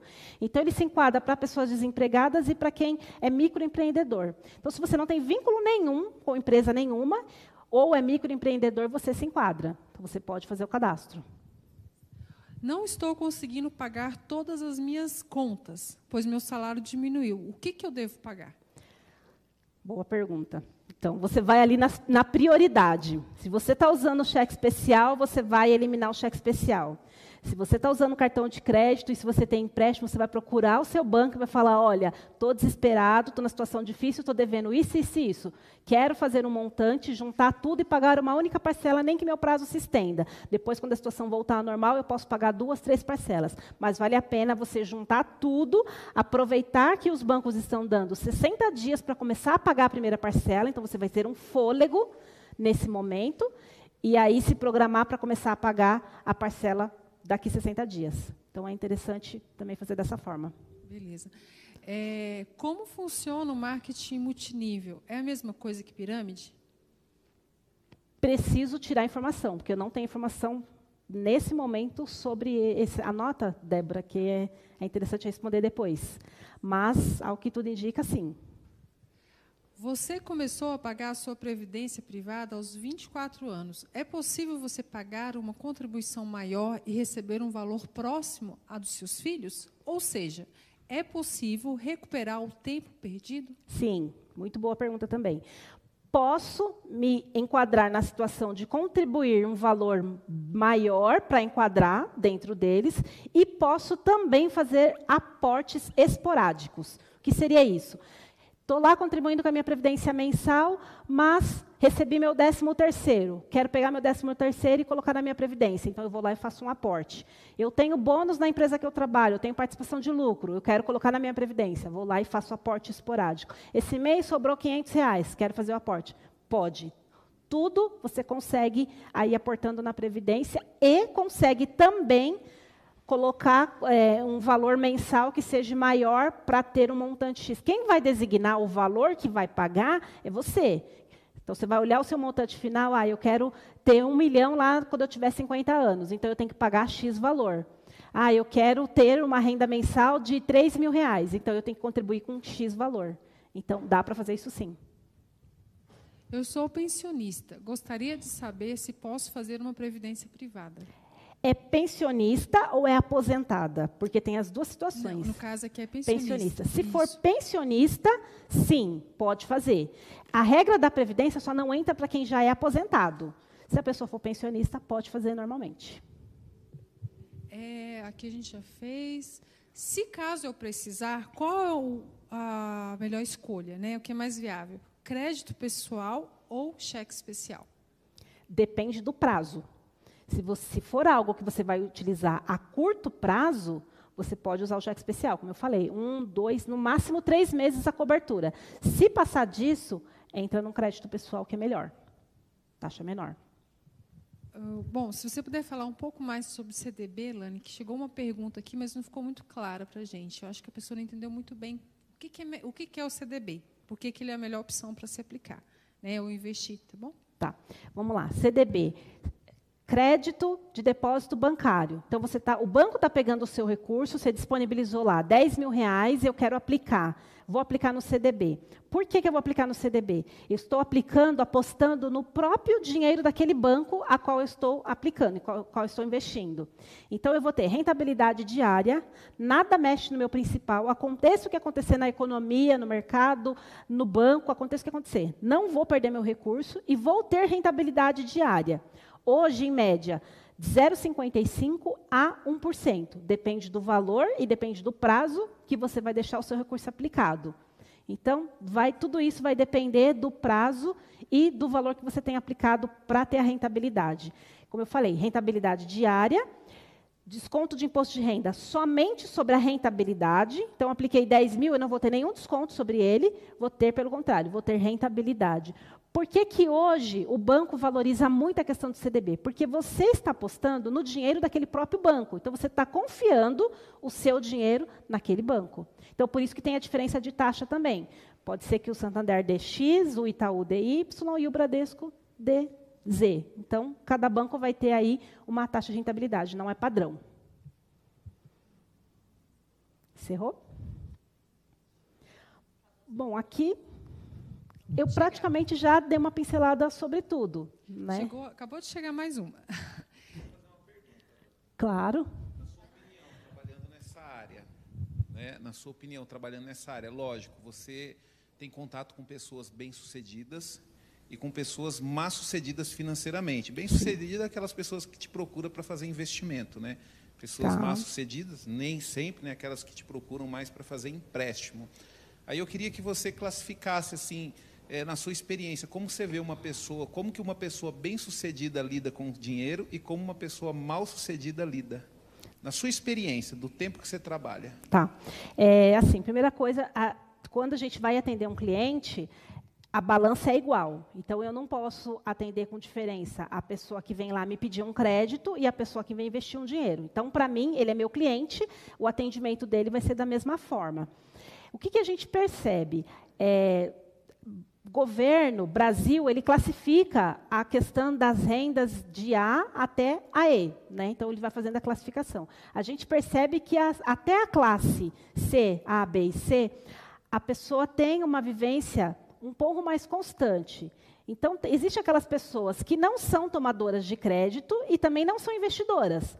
Elas vivem o que elas ganham, elas conseguem ter aquele nível de vivência dela. Não é uma pessoa muito gastona, ela é uma pessoa que ela vai de repente no shopping, mas não vai constante. O que a gente percebe é que as pessoas, se a gente olhar uma fatura de um cartão de crédito de uma pessoa que tem uma renda maior, né, e a pessoa que tem uma renda menor, a gente percebe que a pessoa que tem uma renda mais baixa, ela gasta com muito mais em lojas, sapatos, em coisas que não são essenciais, do que a pessoa que tem uma renda mais alta. A pessoa que tem uma renda mais alta, ela se, procura, se preocupa muito com o futuro dela, que é a situação que hoje, de repente, a gente está vivendo, de pessoas que não estão muito preocupados com a situação da pandemia, porque ela tem um colchãozinho ali a qual ela está sobrevivendo, e a gente percebe o desespero das pessoas que, de repente, tiveram uma redução de custo de salário, porque ela ali, de repente, gastou muito no seu cartão, ou tem empréstimos ali para pagar, e ela meio que vai entrar no desespero.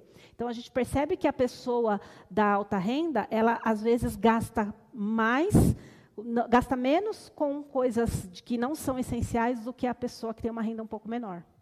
A gente percebe essa diferença. É, qual o melhor investimento que você classificaria, CDB ou previdência privada?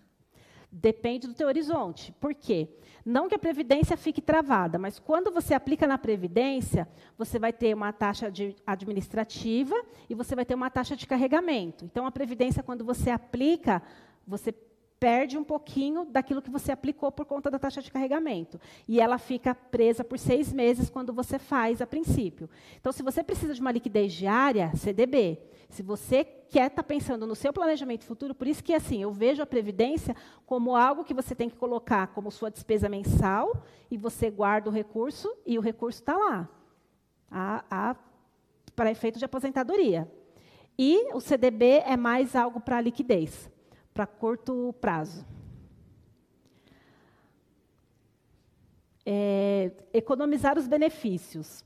Então vamos lá. Na, na, eu não entendi muito a situação de benefícios, o que, que quis dizer. Ah, tá, quais os benefícios, entendi. É, assim, quando você tem que pensar, a gente tem que pensar da seguinte forma, como aconteceu agora a situação da pandemia, que eu vejo que muitas pessoas não estavam preparadas para isso. Qual que é o benefício de você poupar, de você ter um recurso? Você não vai entrar no desespero. Então, de repente, você tem aí o seu cartão para pagar e o seu salário diminuiu, mas você tem um recurso para você usar, então você tem algo guardado que você vai estar utilizando. Então, necessariamente, você não vai entrar no desespero. Claro, a gente ainda não sabe quanto tempo isso, a situação ainda vai durar. Né? Eu acredito, eu vejo que esse ano o Brasil não se estabiliza mais, infelizmente, porque a gente já está praticamente no segundo trimestre, no, no, segundo semestre do ano, e o negócio está se alastrando. Então, a gente vê que a economia do Brasil vai demorar um pouquinho para voltar, que já estava um pouquinho debilitada. Então, a gente, com isso, caiu um pouco mais, então a gente vê que a situação vai né, por água abaixo. Então, se a gente faz o colchão, digamos, por exemplo, que eu não tivesse, graças a Deus, eu não tive né, é, redução do meu salário nem nada. Mas se eu tivesse tido uma redução do meu salário, aonde eu ia buscar? Na previdência que eu estou guardando. Eu ia ser obrigada a mexer na previdência que eu estou guardando para poder suprir algumas coisas que faltam ali na frente. Eu vejo que, mesmo na dificuldade, eu não mexo na previdência dos meus filhos. Mas na minha, se fosse preciso, eu iria mexer. Então, a gente tem que. O, o fato de você poupar, de você economizar, não é que você está tirando, ah, eu vou deixar de comprar uma roupa, vou deixar de comprar um sapato, porque eu tenho que guardar dinheiro. Eu tenho que viver o hoje. Não, a gente tem que pensar no amanhã também, porque a gente não sabe quando que a gente vai ser ceifado ou quando que Deus vai nos buscar e levar à terra. Então, assim, a gente tem que pensar que eu posso hoje estar vivendo uma situação boa, mas que amanhã eu posso entrar numa situação de desemprego. E aí, se eu não tenho né, um recursozinho para poder me salvar, para poder me socorrer, se de repente aí teve uma redução de salário, como algumas pessoas tiveram, se eu não tenho um recurso para suprir. Então, o benefício de você economizar é para o seu próprio bem, é para o seu próprio bem-estar. Né? É como eu falei, a gente tem, a gente está vivendo hoje com uma renda de 5 mil reais. Então você tem lá, você gasta mil no mercado, você paga gasolina do seu carro, seguro, tal, tal, tal. Ah, sobrou mil reais, eu consigo guardar mil reais esses 5 mil. Vou pôr na Previdência, porque o INSS lá na frente vai me pagar 3.500 reais. E esses 1.500 de renda que eu tinha, o meu padrão de vida, eu vou deixar de ter? Então, por isso que eu poupo, para que lá na frente eu consiga manter o mesmo padrão e conseguir manter a minha vida. Então, eu vejo que aí os benefícios de você guardar é para o seu próprio bem. É, falando sobre previdência ainda, É, se eu quiser sacar um valor, pode ser um valor parcial? Tem um mínimo, um máximo para isso? Como que funciona? Pode. Não tem um valor mínimo e o máximo seria zerar total. Aí você começaria uma nova previdência do zero. O interessante é você não fazer isso por quê? Como tem a alíquota do imposto de renda e tem as tabelas progressivas e regressivas, então você vai começar lá com 27,5% do imposto de renda. E aí, a cada seis meses, vai diminuindo até chegar a 15%.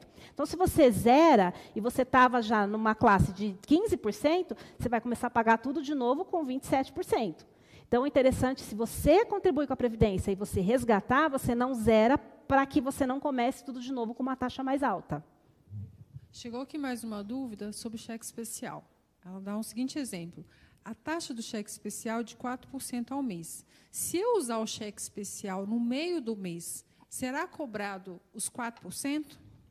Cheque especial como que funciona? Vai de acordo com a quantidade de dias que você utiliza e o valor que você utilizou. Se a sua taxa lá no seu banco é 4%, ele vai pegar 4% dividido pelo valor total que você utilizou e de acordo com os dias que você utilizou. Então, assim, se você falar é uma conta louca, é uma conta louca. Dificilmente a gente consegue controlar o que é cobrado do cheque especial.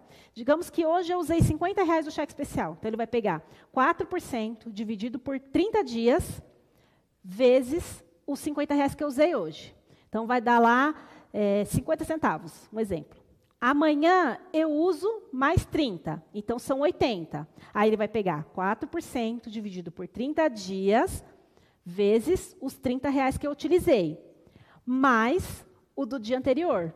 Então, ele vai fazendo essa conta de acúmulo. Por isso que eu falo que a gente, assim, a grosso modo, se a gente for fazer na caneta, dificilmente a gente consegue chegar na conta do cheque especial. Mas, em tese, é assim.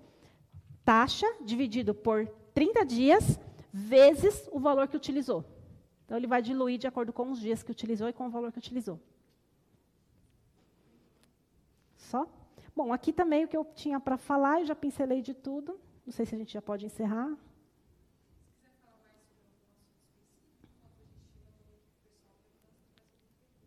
Tá. É,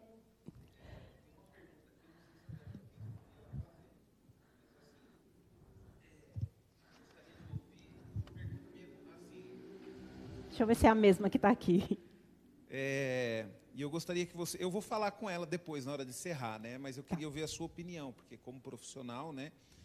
E a gente conhece a palavra de Deus, né? Na palavra diz que dívida é maldição. É, né? estava aqui.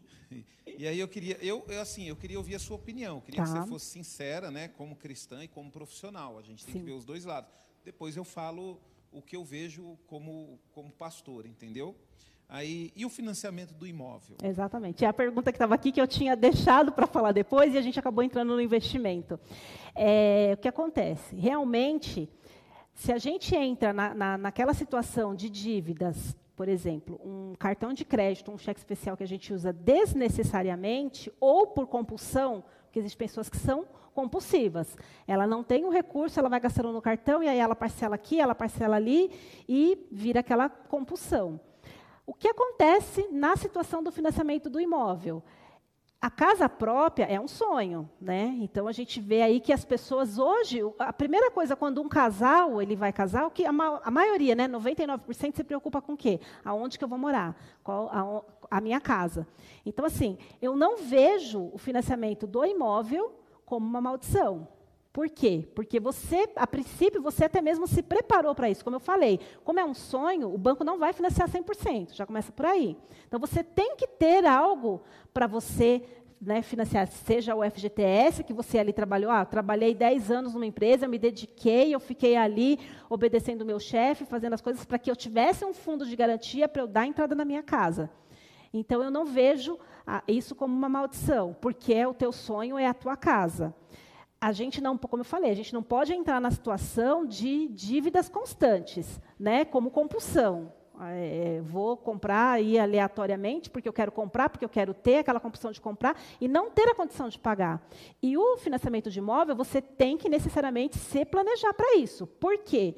Você já imaginou se de repente você comprou seu imóvel e aí você começa, gasta no cartão, gasta aqui, gasta ali, teu salário não dá para pagar as dívidas e aí de repente seu imóvel vai para leilão, você perde aquilo que você pagou e você perde o teu imóvel, você perde o teu sonho.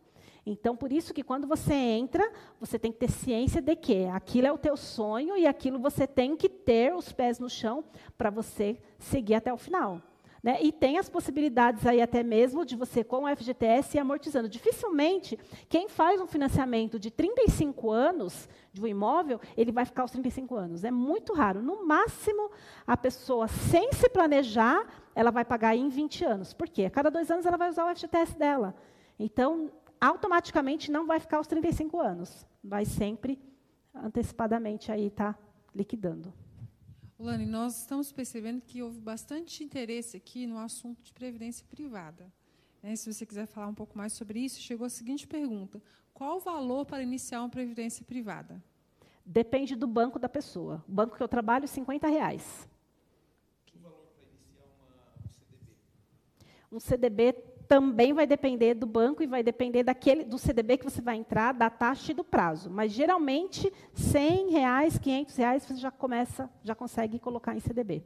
Beleza. O Roberto está dizendo o seguinte, que o melhor negócio é sempre pagar à vista. Você concorda? Sim, esse é o melhor dos mundos e aproveitar para barganhar desconto. Então, assim, ah, eu tenho, vou comprar lá, como eu falei, do computador, custa mil reais. Se eu pagar à vista, eu pago 900, opa, economizei 100 reais.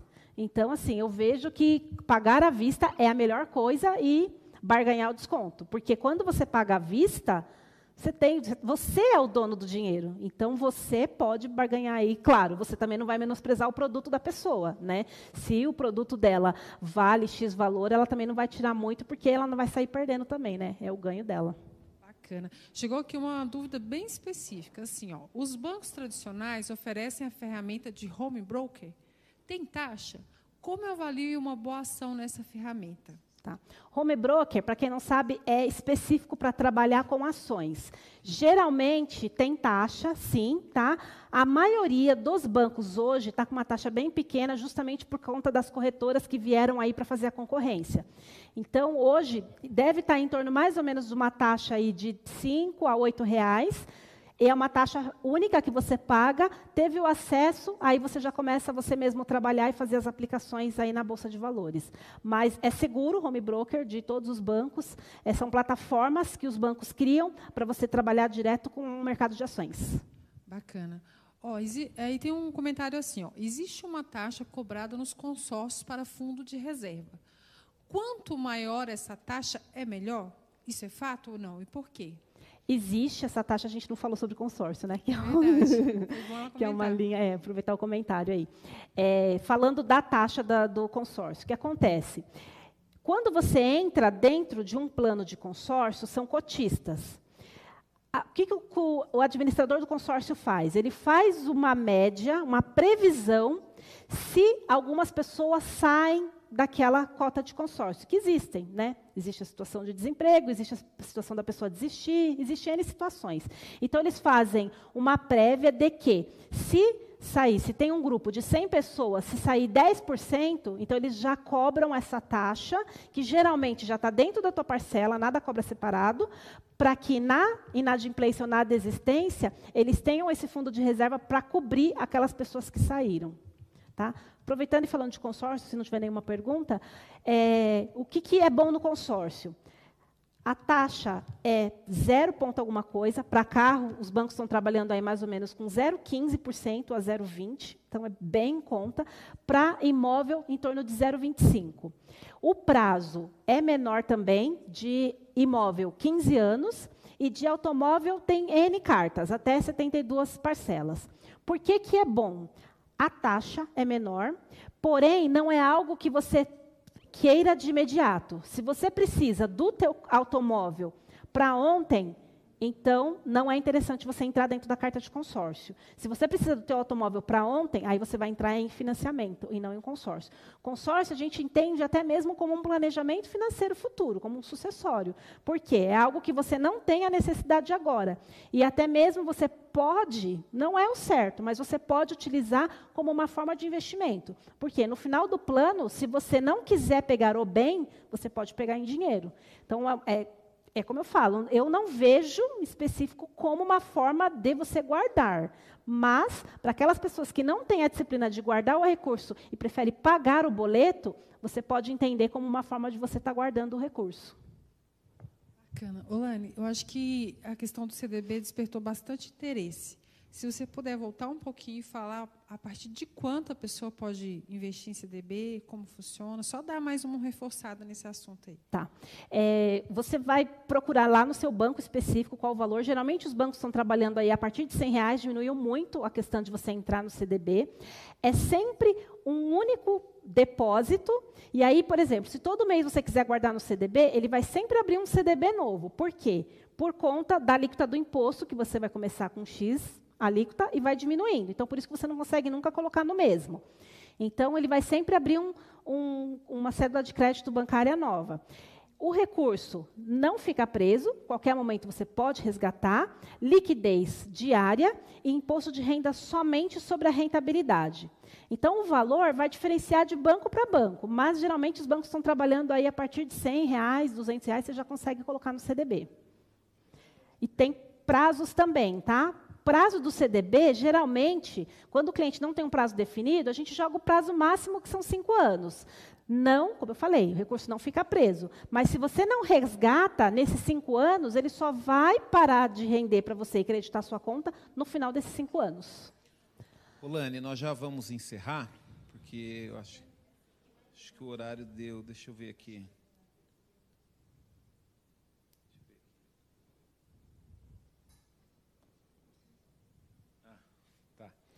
Mas eu queria fazer, antes dessa, eu fazer uma pergunta. Tá. Por exemplo, Lani, a gente sabe que é muito difícil a gente deixar para se virar, para pagar uma faculdade para o nosso filho quando ele tiver 18 anos for fazer uma faculdade, né?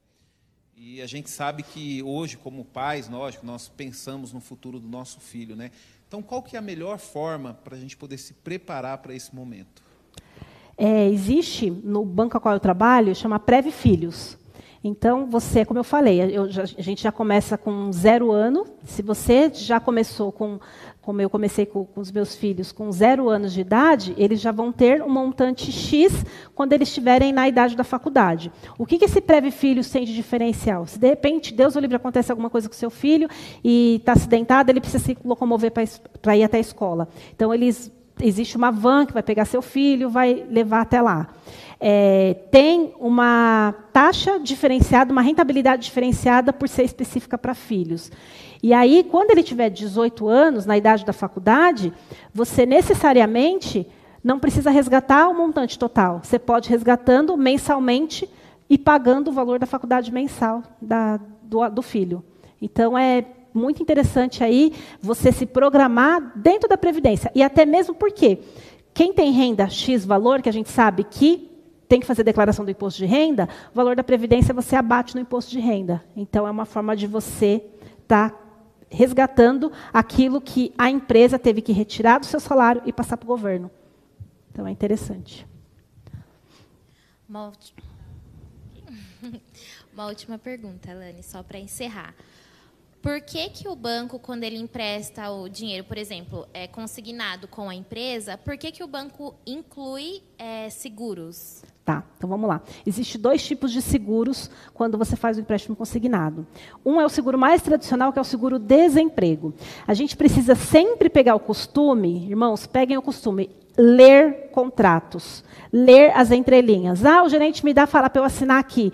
Tá bom, eu vou assinar, mas se você quiser atender outra pessoa, eu vou sentar aqui no cantinho e eu vou ler todo o contrato, porque lá vai ter todas as informações que você precisa. Esse, geralmente, esse seguro-desemprego, ele te cobre de seis a nove parcelas num caso de desemprego. Então, assim, às vezes as pessoas pensam que seguro é só para a pessoa bater a meta, ou só para isso, ou só para aquilo. A gente tem que olhar o benefício daquilo que está sendo oferecido e ofertado. Então, se, por exemplo, você pega um empréstimo de 10 mil reais e você, de repente, perde seu emprego um mês depois, você vai estar com aquela dívida que você acabou de contratar. Então, o que acontece? Você tem até de seis a nove parcelas, dependendo do valor, a qual esse seguro vai cobrir. Então, é interessante sempre fazer protegido por conta disso, por conta da sua própria proteção mesmo. E falando até mesmo um pouquinho de seguro de vida, a gente tem que pensar também nos familiares. A gente sabe que, infelizmente, o cemitério está cheio de novos e velhos. Então, assim, se de repente, hoje, eu, na minha ausência ou na ausência do pai dos meus filhos, eles são pequenos. Né? Então, eu preciso deixar um amparo ou alguma coisa. Depois que estão maiores, tudo bem eu não ter mais, né? Seguro não é algo que é resgatável, você contribuiu, você protegeu a tua vida naquele momento.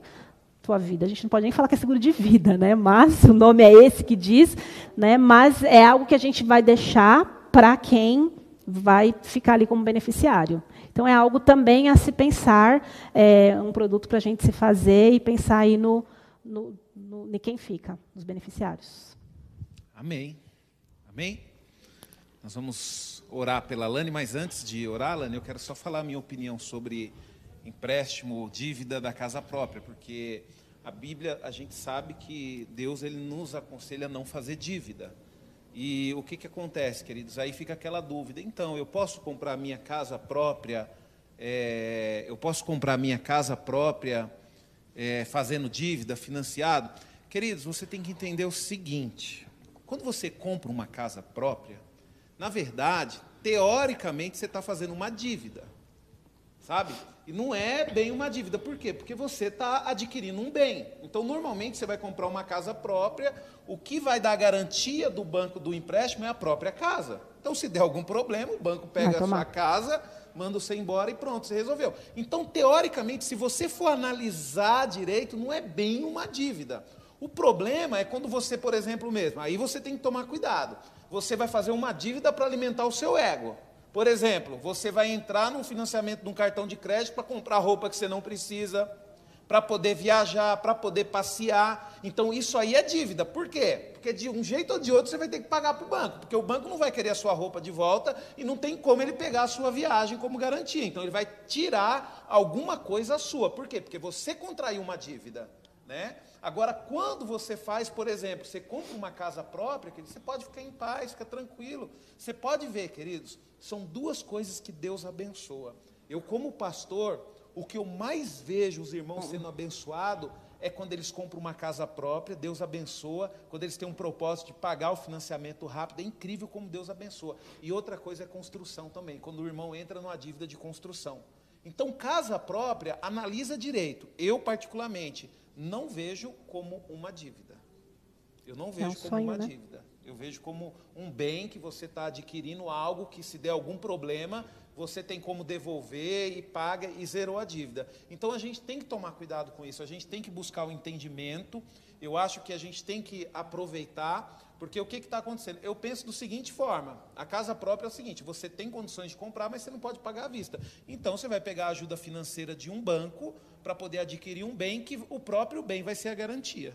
Tá? Agora, quando você for entrar numa dívida, e aí que você tem que tomar cuidado, né, queridos, que é na questão de fiador, a necessidade de fiador. Então aí você tem que tomar cuidado, viu? Que nem, por exemplo, normalmente é, o aluguel. Aí você fala bem assim, né? Para mim, o aluguel é mais, é, teoricamente, vai ser mais, é, eu posso eu posso falar que o aluguel ele é considerado mais uma dívida do que a casa própria. Sim. Até mesmo porque você não está pagando aquilo que é seu, né? Você está é. alugando. Você, você vai tá pagar tá por um período. Você vai sair dali, aquele dinheiro que você pagou, perdeu. É. Então, então a gente tem que tomar cuidado. Agora, é, é que nem eu falo, é, é por exemplo mesmo, o que, que é dívida? Ah, você faz a compra no supermercado, por exemplo. Você, vai, você compra no cartão de crédito aquilo que você vai comer agora. É uma dívida, você está contraindo uma dívida. Porque não, não vai ter como você pegar aquilo que você comprou para poder devolver. Então, o certo é o quê? Por exemplo, mesmo, bens duráveis, né, a gente fala, você pode até parcelar um bens duráveis, mas você não vai pagar, no, no vai financiar um, algo que você vai consumir agora. Então, é isso que a gente tem que tomar, tem que tomar muito cuidado. A bênção de Deus, queridos, ela diz o seguinte, que ela enriquece e não acrescenta dores. Sabe? Ela enriquece, não acrescenta dores. Por que, que eu falo para você que a compra, a, a, é, a, compra de um imóvel, mesmo que financiado, né, se você necessita, é lógico aí você tem que tomar cuidado no investimento. Por exemplo, você pode fazer um investimento de um imóvel financiado. Por quê? Ah, eu vou fazer um investimento, se eu alugar esse imóvel, vai dar mais do que o valor da, das prestações, então, para mim, é um negócio. Então, você tem que analisar isso daí. Dívida, queridos, é aquilo que você não consegue pagar. Sabe? Aquilo que você não consegue pagar. Então você tem que tomar cuidado. Pode, ah, pastor, mas aí eu tenho um cartão de crédito, eu consigo pagar. Não é dívida, tranquilo, já você sabe que mês que vem você vai pagar. Mas cuidado, porque ele pode se tornar uma dívida. Pode se tornar algo que você não consiga pagar. É que nem o exemplo que a Débora deu da viúva, né? Que o marido dela contraiu uma dívida e ela não conseguia pagar e ela ia perder os dois filhos dela. Só que aí a gente entende o seguinte: aquela mulher ela tinha crédito com Deus. Porque na história, quando você pesquisa a história do marido dela, Débora até, até, a Débora até falou aqui, por que, que o marido dela contraiu dívida? Porque na época, queridos, ele salvou profetas de Jezebel. Então ele contraiu aquelas dívidas para quê? Para poder salvar esses profetas. Então ele trabalhou para Deus. Por isso que Deus abençoou ela. Não adianta você achar, ah, vou fazer dívida aqui, comprar roupa, gastar o meu cartão de crédito, depois Deus vai me abençoar para pagar. Não é bem assim não, queridos. Não é bem assim que funciona não. Amém?